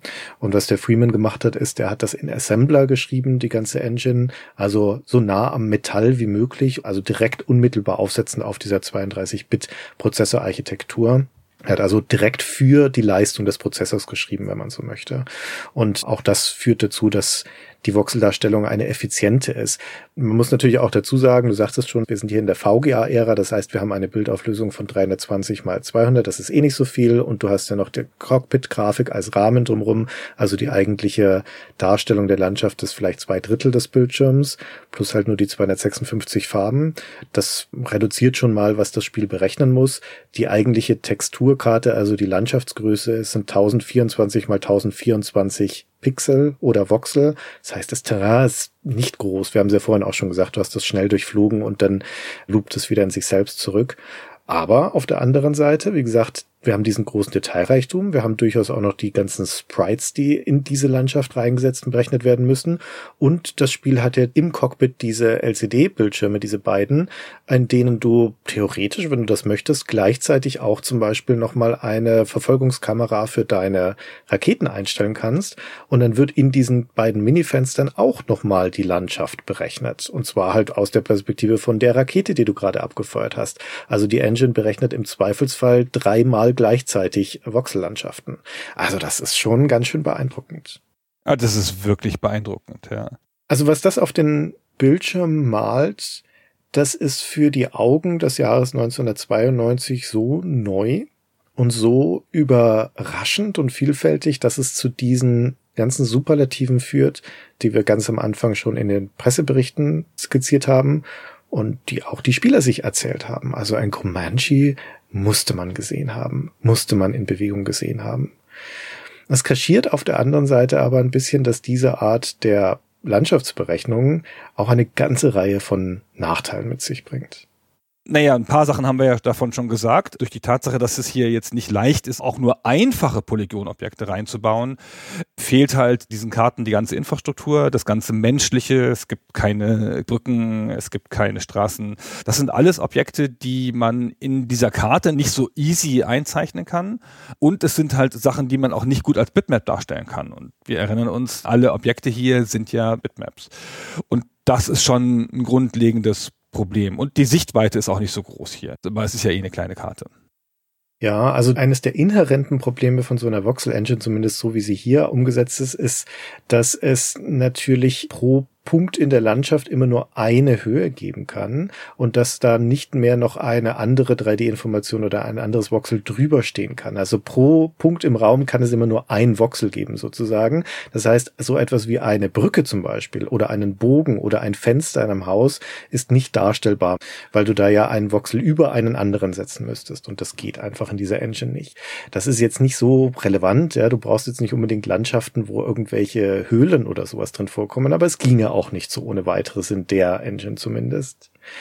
Und die Tatsache, die wir vorhin schon beschrieben haben, dass das eine Landschaft ist, die sehr öde ist, weil da keine Sprites zum Beispiel drauf sind für Bäume oder sowas, das ist jetzt eher der Tatsache geschuldet, dass die Rechenleistung dafür, glaube ich, einfach noch nicht stark genug ist hier. Das ändert sich auch dann mit dem zweiten Add-on. Da kommen dann die ersten Baumsprites zum Beispiel mit rein. Das stehen generell mehr Sprites in der Landschaft und im Nachfolgerspiel ist da da schon viel mehr los dann. Aber eine Sache, die auch ein Problem ist in Comanche spezifisch, nicht ein Problem der Engine, sondern in der Art und Weise, wie sie umgesetzt ist, ist, dass das, was man in der Texturkarte anlegt, also zum Beispiel einen Fluss oder diese Maya-Pyramide, dass das natürlich auch in der Höhenkarte entsprechend berücksichtigt werden muss. Und das passiert manchmal nicht, das passt manchmal nicht zusammen in dem Spiel. Dann hast du Flüsse, die also Berge hochfließen und auf der anderen Seite wieder runter zum Beispiel. Oder du hast diese Maya-Pyramide, die dann aber nicht ordentlich rausgedrückt ist, also so stufenweise, sondern die halt als Textur über irgendeiner Hügelkette liegt.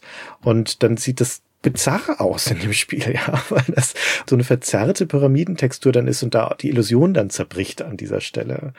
Also, wie gesagt, das hätte man auch besser lösen können. Das liegt, glaube ich, daran, dass da manche von diesen Karten offensichtlich mit der heißen Nadel gestrickt wurden. Dazu eine Frage. Er hat ja gesagt, das seien Satellitenkarten, die er eingelesen hat, irgendwie in so einer Nacht- und Nebelaktion. Aber was denn für Satellitenkarten?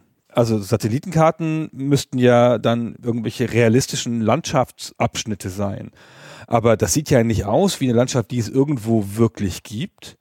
Und man findet ja kaum, auch wenn die Ausschnitte ganz winzig sind, man findet ja kaum Gegenden auf der Welt, wo es so wenig menschliche Infrastruktur gibt oder so wenig Wälder. Also ich weiß es nicht, ich habe das auch gelesen, dass es Satellitendaten waren, die die Grundlage waren. Vielleicht hat er sich irgendeinen Ausschnitt genommen oder hat sich davon inspirieren lassen.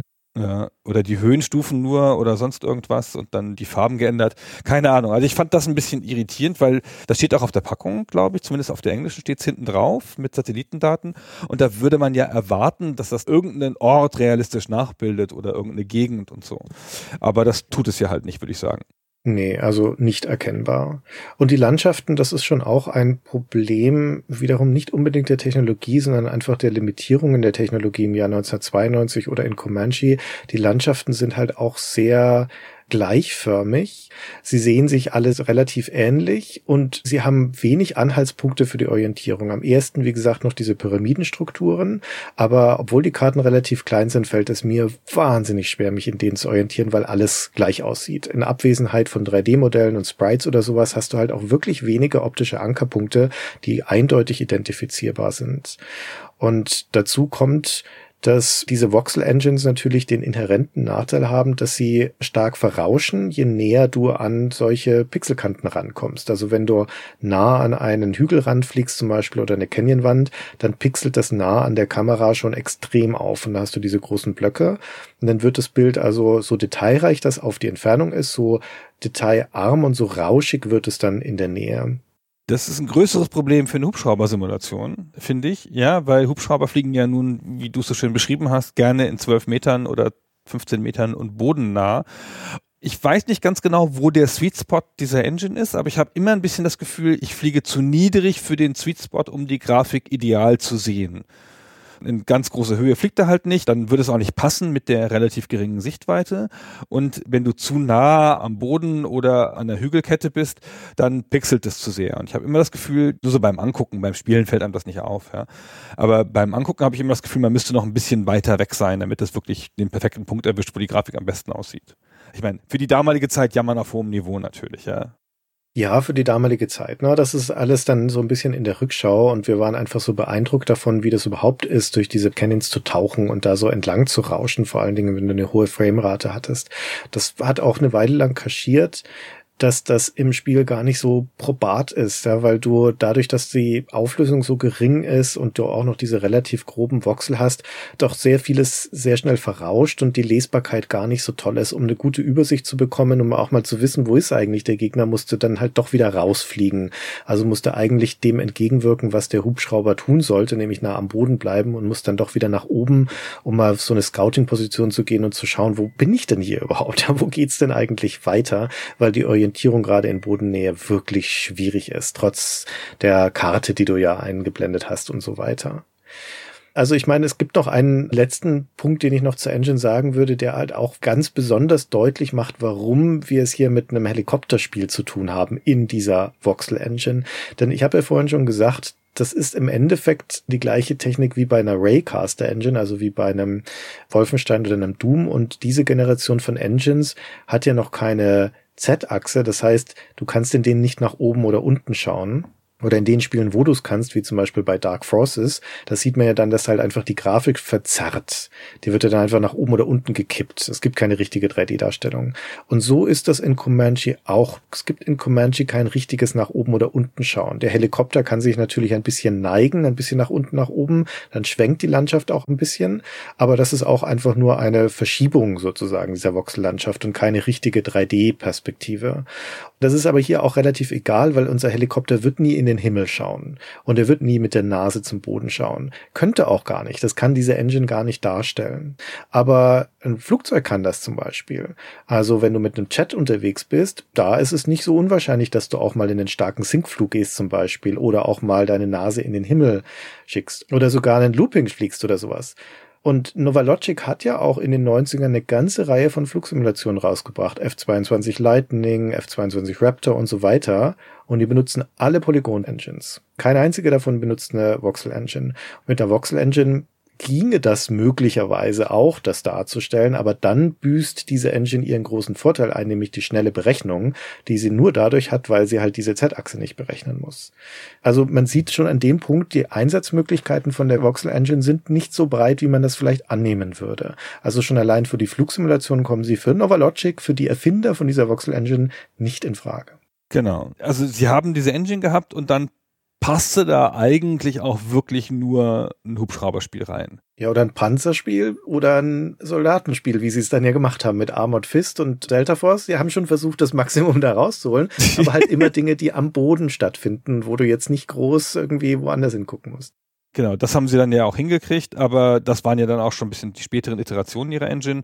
Und sechs Jahre später, Outcast benutzt ja eine sehr ähnliche Art der Engine, so ähnlich, dass Novalogic die Outcast-Leute dann sofort verklagt hat, weil die müssen ja wohl die Engine geklaut haben. Und dann kam aber in dem Gerichtsverfahren raus, dass sie das Raycasting-System ein bisschen anders einsetzen und dass ihre Patent so spezifisch war, und dann sind sie damit davongekommen. Aber das ist ja auch ein Spiel, was sehr stark davon lebt, dass du am Boden bist und nicht kletterst oder sonst irgendwelche Sachen machst. Das mit dem Patent erklärt übrigens vermutlich auch, warum es insgesamt gar nicht so viele Spiele mit Voxel Engine gibt. Novalogic hat das Patent 1993 eingereicht und im August 96 gewährt bekommen. Und in diese drei Jahre fallen dann auch die meisten Spiele, die Voxel-Grafik für Landschaftsdarstellung benutzen. Sowas wie das Rennspiel Cyber Race von Cyber Dreams. Das sind die Macher von diesem Horror-Adventure Darkseid. Das kennt man vielleicht noch am ersten oder das französische Survival-Spiel Robinsons Requiem oder das Strategierollenspiel Lords of Midnight von Domag, die haben alle Voxellandschaften. Und nach 1996 verschiebt sich die Nutzung von Voxeln dann eher weg von den Landschaften hin zu Objekten. Also da gibt's dann sowas wie die Einheiten in Command Conquer 3 und in Alpha Centauri oder die Charaktere in Blade Runner oder auch Gegenstände in Shootern wie Blood oder Shadow Warrior. Und es gibt noch ein paar interessante Experimente mit Voxel Engines. Ich mag zum Beispiel das Action-Rollenspiel Hexplore von 1998 sehr gern. Das hat einen ganz eigenen, sehr charmanten Voxel-Look. Und Outcast haben wir ja schon erwähnt. Das nutzt die Voxel 1999 tatsächlich für die Landschaften, also so wie Comanche. Aber das ist zu dem Zeitpunkt schon eine Ausnahme. Die einzige Firma, die dann noch für eine Weile an Landschaftsvoxeln festhält, bis in die 2000er hinein, das ist Novalogic. Es gibt aber nochmal einen Quasi-Comeback von Voxeln im Jahr 2011 und zwar mit Minecraft. Denn Minecraft erzeugte diese enormen Zufallslandschaften aus Blöcken und diese Erzeugung basiert auf einer Voxel-Engine. Aber die Darstellung im Spiel nicht. Das ist Polygonblöcke, die man da sieht. Die eigentliche Voxel-Berechnung bleibt für Minecraft-Spieler also unsichtbar. Novalogic benutzt ihre Voxel Engine ja über ein Jahrzehnt lang und entwickelt sie auch weiter.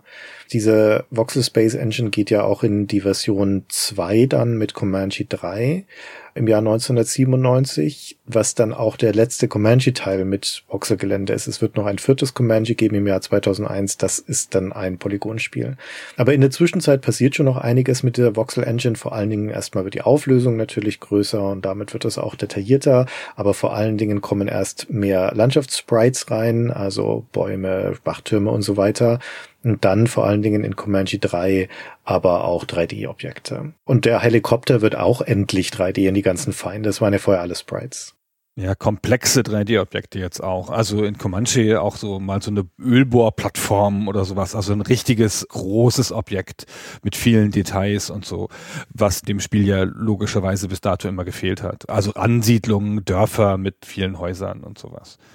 Genau. Und Voxel Space 2 kann dann 640 mal 480 als Auflösung. Später auch 800 x 600 mit der Windows-Version von Comanche 3. Also das wird dann schon hochgeschraubt. Das sieht auch immer noch einen Ticken besser aus. Und diese Kombination aus Voxel-Gelände und aber 3D-Objekten funktioniert auch gut. Also Comanche 3 ist für seine Zeit auch ein sehr gut aussehendes Spiel. Auch ein sehr schönes Spiel, genau.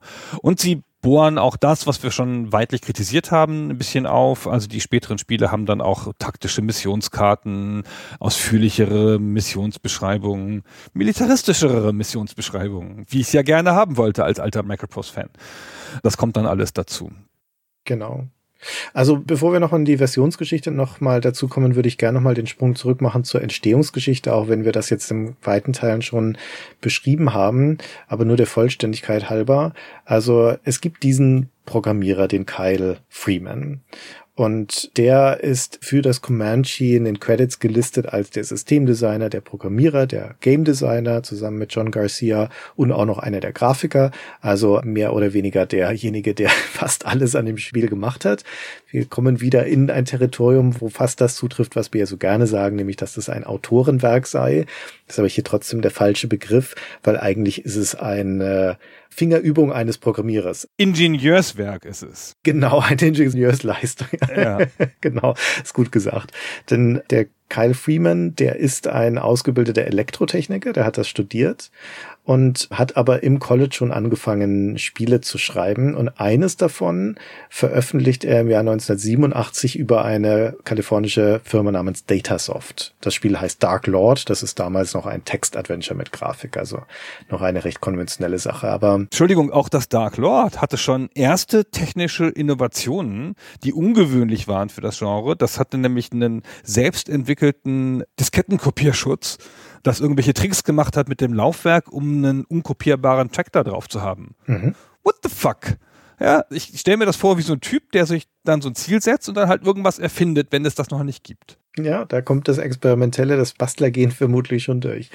Aber nach seinem Studium macht der Kyle Freeman trotzdem erstmal was ordentliches. Er geht nämlich in den Medizinbereich und schreibt Software für CRT-Geräte, also für Krankenhäuser und zwar für die Darstellung von Hirnscans. Und dafür benutzt er schon Voxel. Also Voxel, diese volumetrischen Pixel, um eben eine 3D-Darstellung zu erzeugen von Gehirnaktivität. Nur bei diesen medizinischen Geräten ist erstens die Perspektive vorgegeben, aus denen man den Scan betrachtet und vor allen Dingen kann der Bildaufbau dann natürlich auch lange dauern. Also da rechnet dann das schon mal bis zu zehn Sekunden pro Frame für so einen Querschnitt durch so einen Gehirnscan. Dem Kyle Freeman werden diese CRT-Anwendungen relativ schnell zu langweilig und deswegen beginnt er privat selbst zu experimentieren mit einer Voxel Engine, die aber in Echtzeit dargestellt werden kann. Also das ist für ihn eine Herausforderung, eine private Herausforderung. Kann ich diese Voxel-Technologie auch so schnell machen, dass ich sie in Echtzeit steuern kann? Und dafür nimmt er sich offensichtlich solche Satellitenkarten, wie wir das vorher beschrieben haben, und versucht damit eine Terrain-Engine zu schreiben.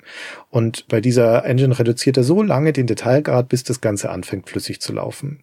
Und das macht er eben nah am Metall an dem 486er, in dem 32-Bit-Modus, in Assembler. Und das ist alles ein Experiment eines begabten und ehrgeizigen Ingenieurs, ja, der, der halt das hinkriegen möchte. Der Freeman hat aber aus seiner Zeit, wo er für Datasoft gearbeitet hat, noch den Kontakt zu einem damaligen Mitarbeiter von Datasoft, nämlich dem Andrew Garcia, der damals Entwicklungschef war von Datasoft. Datasoft ist eine Firma, die hat massenhaft Lizenzspiele rausgebracht in den 80er Jahren, viel Schrott dabei, aber am ehesten kennt man vom C64 noch Bruce Lee oder The Goonies, das spielt zu dem Kinofilm. Und der Garcia hat sich dann aber selbstständig gemacht, 1985 und seine eigene Firma gegründet, nämlich eben Novalogic, die eine ganze Weile erst Portierungen gemacht haben von Taito-Spielen, also Arcade-Spielen auf den Apple II und auf den PC. Wer auf dem PC mal Bubble Bubble zum Beispiel gespielt hat, diese Portierung kommt ursprünglich von Novalogic. Das erste eigene Spiel, mit dem sie dann so richtig in Erscheinung getreten sind, ist das vorhin schon erwähnte Wolfpack.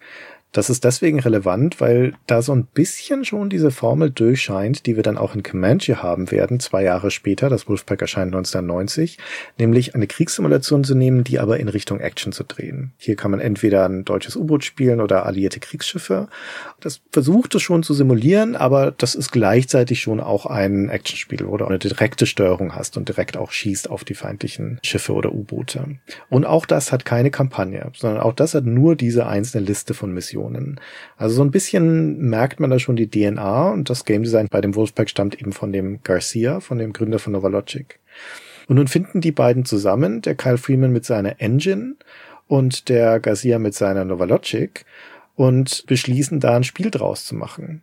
Aber die Entscheidung, dass das tatsächlich ein Spiel werden soll, kommt relativ spät in der Entwicklung, also ein paar Monate vor der Veröffentlichung. Da hat sich vorher alles nur um die Engines gedreht und dann soll da noch ein Spiel draus werden. Und ich glaube, das erklärt zum einen, warum das diese actionlastige Simulation ist. Der Fokus war hier nie auf einer Simulation eines Fluggeräts, auf der Aerodynamik und allem. Der Fokus war auf der Engine, ja, auf der Geländedarstellung. Und der Garcia, der da eben als Code-Designer dann mit eingestiegen ist, der hat vermutlich sein Modell von Wolfpack da einfach nochmal draufgepfropft, zu sagen, komm, wir machen da eine militärische Simulation, machen die aber ein bisschen kundenfreundlicher und zugänglicher und actionlastiger und machen nicht viel Blabla drumrum mit Militärzeug und sowas, haben wir auch nicht die Zeit dafür. Schau, dass da Hubschrauber rumschwirren, wir denken uns ein paar Missionen aus, 20 Stück, klatschen das zusammen und zack, stellen wir das in den Laden. Ja, und dann sind wir bei Comanche. Ja, so wird's gewesen sein. So ein bisschen ist das ja öfter passiert in der Spieleindustrie, dass halt aus technischen Ideen dann Games entstanden sind. Wir hatten ja vor nicht allzu langer Zeit eine Folge über Populous, das ja auch auf eine Art, als eine Art von Landschaftssimulation oder eine Mechanik in einer Landschaft angefangen hat zu existieren und dann zu einem Spiel wurde. Und so ist es hier auch passiert. Ich glaube, der Verweis auf Garcia und sein Wolfpack ist, glaube ich, sehr realistisch. Das ist die Blaupause für das grundlegende System des Spiels und die Grafik kommt halt dazu. Ich glaube auch, man kann sagen, dass Novalogic sehr überrascht war von dem Erfolg des Spiels. Also jeder war, war, glaube ich, überrascht von dem Erfolg des Spiels. Das kam nämlich einigermaßen aus dem Nichts. Novalogic, wie gesagt, war noch kein großer Name in der Zeit und vielleicht erklärt das auch zum Teil, warum alle so weggeblasen waren von diesem Ding, weil das halt so aus dem Nebel aufgetaucht zu sein schien. Und was Novalogic dann eben macht, ist erstmal diese beiden Add-ons nachzuschieben im Jahr 1993, die wir schon beschrieben haben. Dann kommt 94 eine CD-Version des Spiels, die bringt nochmal zehn weitere Versionen mit, aber ansonsten ist es eigentlich nur ein Bundle mit den beiden Add-ons. Und dann kommt das Jahr 1995, da sind also drei Jahre vergangen seit dem ersten Comanche und da erscheint der zweite Teil in Anführungszeichen. Der heißt nämlich gar nicht Comanche 2, sondern der heißt Werewolf vs. Comanche, also dieser sowjetische Hubschrauber gegen den Comanche. Und der eigentliche Fokus da liegt auf dem Multiplayer-Aspekt. Da sind nämlich zwei CDs in der Packung. Die eine ist die Comanche-CD, enthält eine Comanche-Kampagne und man fliegt da den Comanche. Und das andere ist die Werewolf-CD, enthält eine Werwolf-Kampagne und man fliegt da den Werwolf, also kann auch das feindliche Flugzeug spielen. Und wenn man diese CD einem Freund gibt und der die einlegt und man verbindet seine beiden Rechner, dann kann man auch gegeneinander spielen, tatsächlich in einem Zweispieler-Multiplayer-Modus. Das ist der technische Fortschritt. Der ganze Rest ist nämlich stehen geblieben. Das ist die gleiche Engine. Die hat keine technischen Verbesserungen gegenüber Over the Edge. Da kamen ja schon diese Spiegelungen und sowas dazu. Gut, die hatten Raucheffekte und sowas, aber das ist trivial. Es ist immer noch eine VGA-Auflösung im Jahr 1995. Es ist immer noch MIDI-Sound. Es sind immer noch 2D-Sprites für alles, auch für die Hubschrauber. Es ist im Endeffekt der gleiche Hubschrauber mit dem gleichen Waffenarsenal, nur dass der Hokum halt noch dazu gekommen ist, der Werwolf. Das ist ein Reskin im Endeffekt. Der hat auch das gleiche Waffenarsenal. Da heißen halt die Raketen anders. Aber es ist im Endeffekt das gleiche Fluggefühl. Also dieses Ding bringt minimalste inhaltliche Fortschritte. Man kann in den Missionen jetzt auch mal zwischenlanden und Munitionen auffüllen und Treibstoff nachtanken und es gibt mehr befreundete Einheiten auf dem Spielfeld. Da ist echt viel mehr los. Da bist du auch in richtigen Kampfverbänden unterwegs. Das sind auch mal Panzer und Humvees und Apache-Hubschrauber und sowas. Das fühlt sich schon ganz cool an. Aber es sieht halt noch aus wie Comanche von 1992. Und da, wo das noch spektakulär modern war 1992 das Comanche, sieht das jetzt drei Jahre später doch schon ganz schön veraltet aus, denn im gleichen Jahr erscheint, wie gesagt, oder ist erschienen auch das Flight Unlimited mit seiner Megabodentextur und auf einmal scheinen die Polygon-Engines wieder die Nase vorn zu haben. Aber was für eine coole Idee das ist, zwei komplette Singleplayer-Spiele in eine Packung zu packen und dann zu sagen, so, wenn du es dann kannst, dann spielst du schön gegen den Freund, du mit deinem und ich mit meinem rein vom Marketing, von der Idee her ist das super. Ja. Ja, ja. Ja, schon. Also clever halt auch, ne? So richtig große Aufwände sind sie nicht gegangen. Die haben schon mit ihrem Fund gut gewuchert. Hinterher haben sie die ja dann noch auseinandergenommen. Dann konnte man die einzeln kaufen als Budgetspiele und so. Also für mich ist das ein bisschen das pickelige Kind. Das ist ja kein zweiter Teil. Das heißt ja auch gar nicht Comanche 2, es heißt Comanche 2.0. Und das ist schon fast transparent, finde ich, ja, weil das ist eigentlich nur eine andere Versionsnummer des ursprünglichen Spiels, aber kein wirklicher Nachfolger. Der wirkliche Nachfolger ist erst das zwei Jahre später erschienene Comanche 3. Das trägt dann zwar den Titel 3, das hätte aber fairerweise hätte eigentlich 2 heißen sollen, weil das ist der richtige Nachfolger. Das hat dann diese Voxel Space 2 Engine, da macht sie jetzt endlich die großen Fortschritte. Da kommen die Polygonobjekte rein. Das geht jetzt auch mehr in Richtung Simulation. Das hat eine realistischere Steuerung, das hat viel mehr Dialoge und Funkverkehr und so weiter. Medaillen. Endlich kannst du mal eine Medaille kriegen, wenn du eine Mission geschafft hast und so. Das kannst du im ersten Spiel auch schon. Wenn du eine Kampagne durchgespielt hast, kriegst du einen Orden. Der ist dann halt sechs Pixel hoch oder sowas, aber ja, hier ist das Schöne in Comanche 3 mit den Medaillen, das stimmt schon. Das ist dann schon nochmal für die Serie der große Sprung. Das ist auch ein ernsthafteres Spiel und so. Und in der Erstausgabe von unserer geliebten GameStar, Gunnar, also in der Ausgabe 1097, da steht in der Simulationshitliste, also der Top-Spiele im Simulationsteil, steht Comanche 3 an erster Stelle. 89 Prozent. Vor MacWarrior 2 und vor Wing Commander 4. Oh, wow. Das wusste ich gar nicht mehr. Ah, cool. Comanche war in der GameStar immer ein gefeiertes Spiel. Von dem ersten Teil, der in unseren Top 100 Spielen vorkam, über die 89 Prozent bei Comanche 3 und als dann nochmal vier Jahre später, also 2001, der vierte Comanche-Teil erscheint, da knackt es dann bei der GameStar sogar die 90. Das ist dann der Polygon-Teil, der dann Abschied nimmt von der Serie und mit dem dann auch die Serie dann zu Ende geht. Das ist dann der erste Teil interessanterweise mit einem Missionseditor, weil das ist, glaube ich, eine Technologie, die dann sich mit einer Polygon-Engine viel leichter beherrschen lässt. Das stimmt nicht, das hatte schon Comanche 3. Der Dreier hatte Missionseditor? Nicht in der Originalversion, aber das kommt 98 nochmal raus als Comanche Gold, dann nämlich auf Windows 95 portiert, weil auch das muss man sich nochmal geben. 1997 ist das noch ein reines DOS-Spiel, das Comanche 3. Also es ist da auch grenzwertig, würde ich sagen. Das sind wir nämlich schon voll in der Windows-Ära. Aber da kommt halt eben dann dieser Windows-Port und der hat ein paar Verbesserungen und unter anderem auch einen Missionseditor. Ah, okay. Da kannst du aber halt die Landschaft nicht editieren. Nee, das kannst du dann im Vierer. Naja. Genau. Also eine hochgelobte Serie, wie gesagt, bei der GameStar bis zuletzt gefeiertes Spiel, eine der besten Simulationen sogar. Und Simulationen ist ja hier in Anführungszeichen zu setzen, denn ich denke, wir haben es ja schon zu Genüge beschrieben, viel simuliert wird hier nicht. Und gerade der vierte Teil, der kassiert auch das wieder, was der dritte versucht hat, nämlich ein bisschen realistischer zu sein. Der vierte ist wieder ein reines Actionspiel. Das hat ja dann sogar eine Shootersteuerung. Das spielst du dann mit der Maus. Das erste von der Reihe, wo du mit der Maus steuerst. Hat ihm aber nicht geschadet. Macht trotzdem Spaß. Das sind alles keine schlechten Spiele, ne? Wir haben viel gemault hier. Der erste Teil ist ein bisschen rudimentär in vielerlei Hinsicht und der zweite ist, wie du sagst, das picklige Kind. Aber der dritte holt schon wieder einiges zurück, finde ich. Ist ein gutes Spiel und der vierte ist anders, aber halt auch ein sehr okayes Spiel. 90, naja, aber gut. Würde ich auch sagen. Also, wenn man heutzutage Comanche spielen möchte, aus historischem Interesse wäre es natürlich immer der erste Teil. Aber wenn wir ehrlich sind, ein richtig tolles Spiel ist es nicht. Ja, das hat damals schon sehr viel über die Faszination der Grafik funktioniert. Die ist heute schlichtweg nicht mehr da. Sogar schwer vorstellbar, warum das damals so toll war. Und es hat schon auch fasziniert über diese Tatsache, dass man hier mal einen Hubschrauber zugänglich spielen konnte. Es war ja nun keine Selbstverständlichkeit. Die wenigen Hubschrauberspiele, die zeitgenössischen wie ein Gunship, waren ja tatsächlich ernsthafte Simulationen. Aber aus heutiger Perspektive ist das kaum wert, das zu spielen. Wenn man die Comanche-Serie nochmal erleben wollen würde, würde ich vermutlich zum dritten Teil raten. Ja, beim dritten könnte man nochmal einsteigen. Der sieht auch noch ganz okay aus auf seine Art. Und ist der ausgereifteste, würde ich sagen, so spielerisch. Problem ist nur, du kriegst es nirgendwo, das Spiel, offiziell. Also es ist in keinem Digital Store verfügbar. Gibt da keine legale Version von, es ist nicht wieder aufgelegt worden, nix.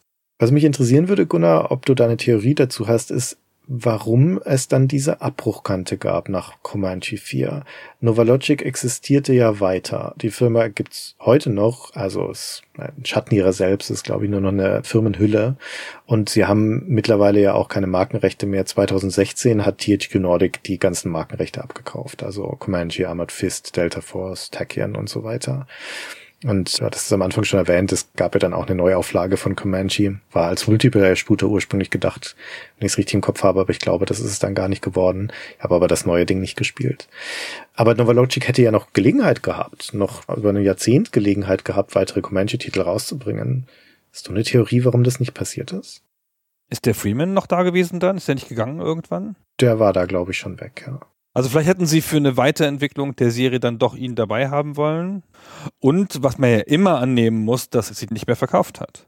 Der Vierer. Warum auch immer.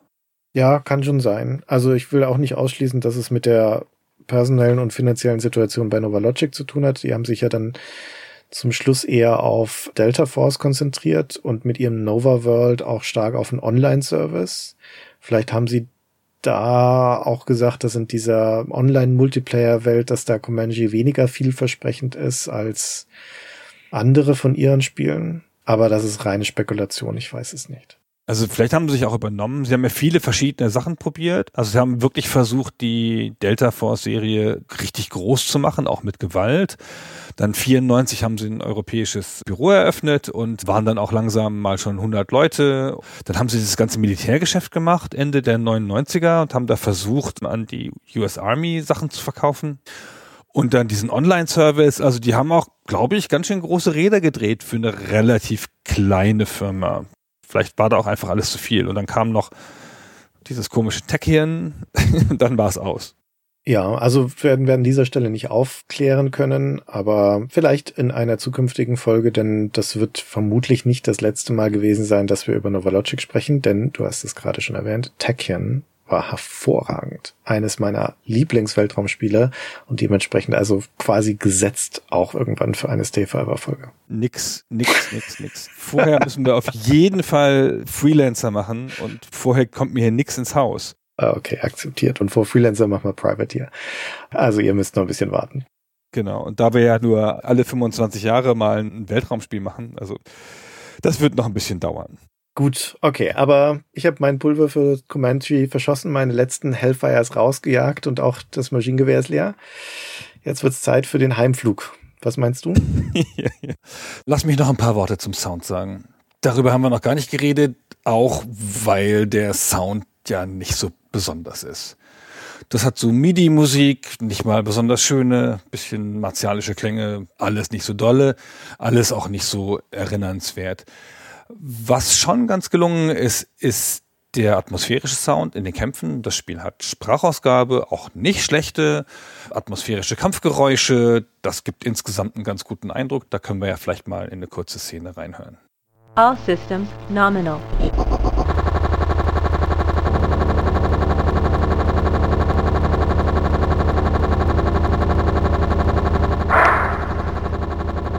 Target destroyed.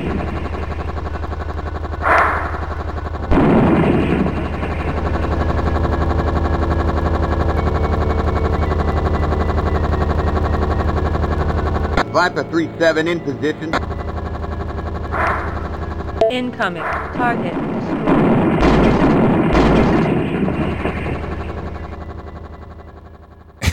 Ganz lustig ist, dass der Freeman gesagt hat, er habe die Geräusche selber gemacht an seinem Schreibtisch.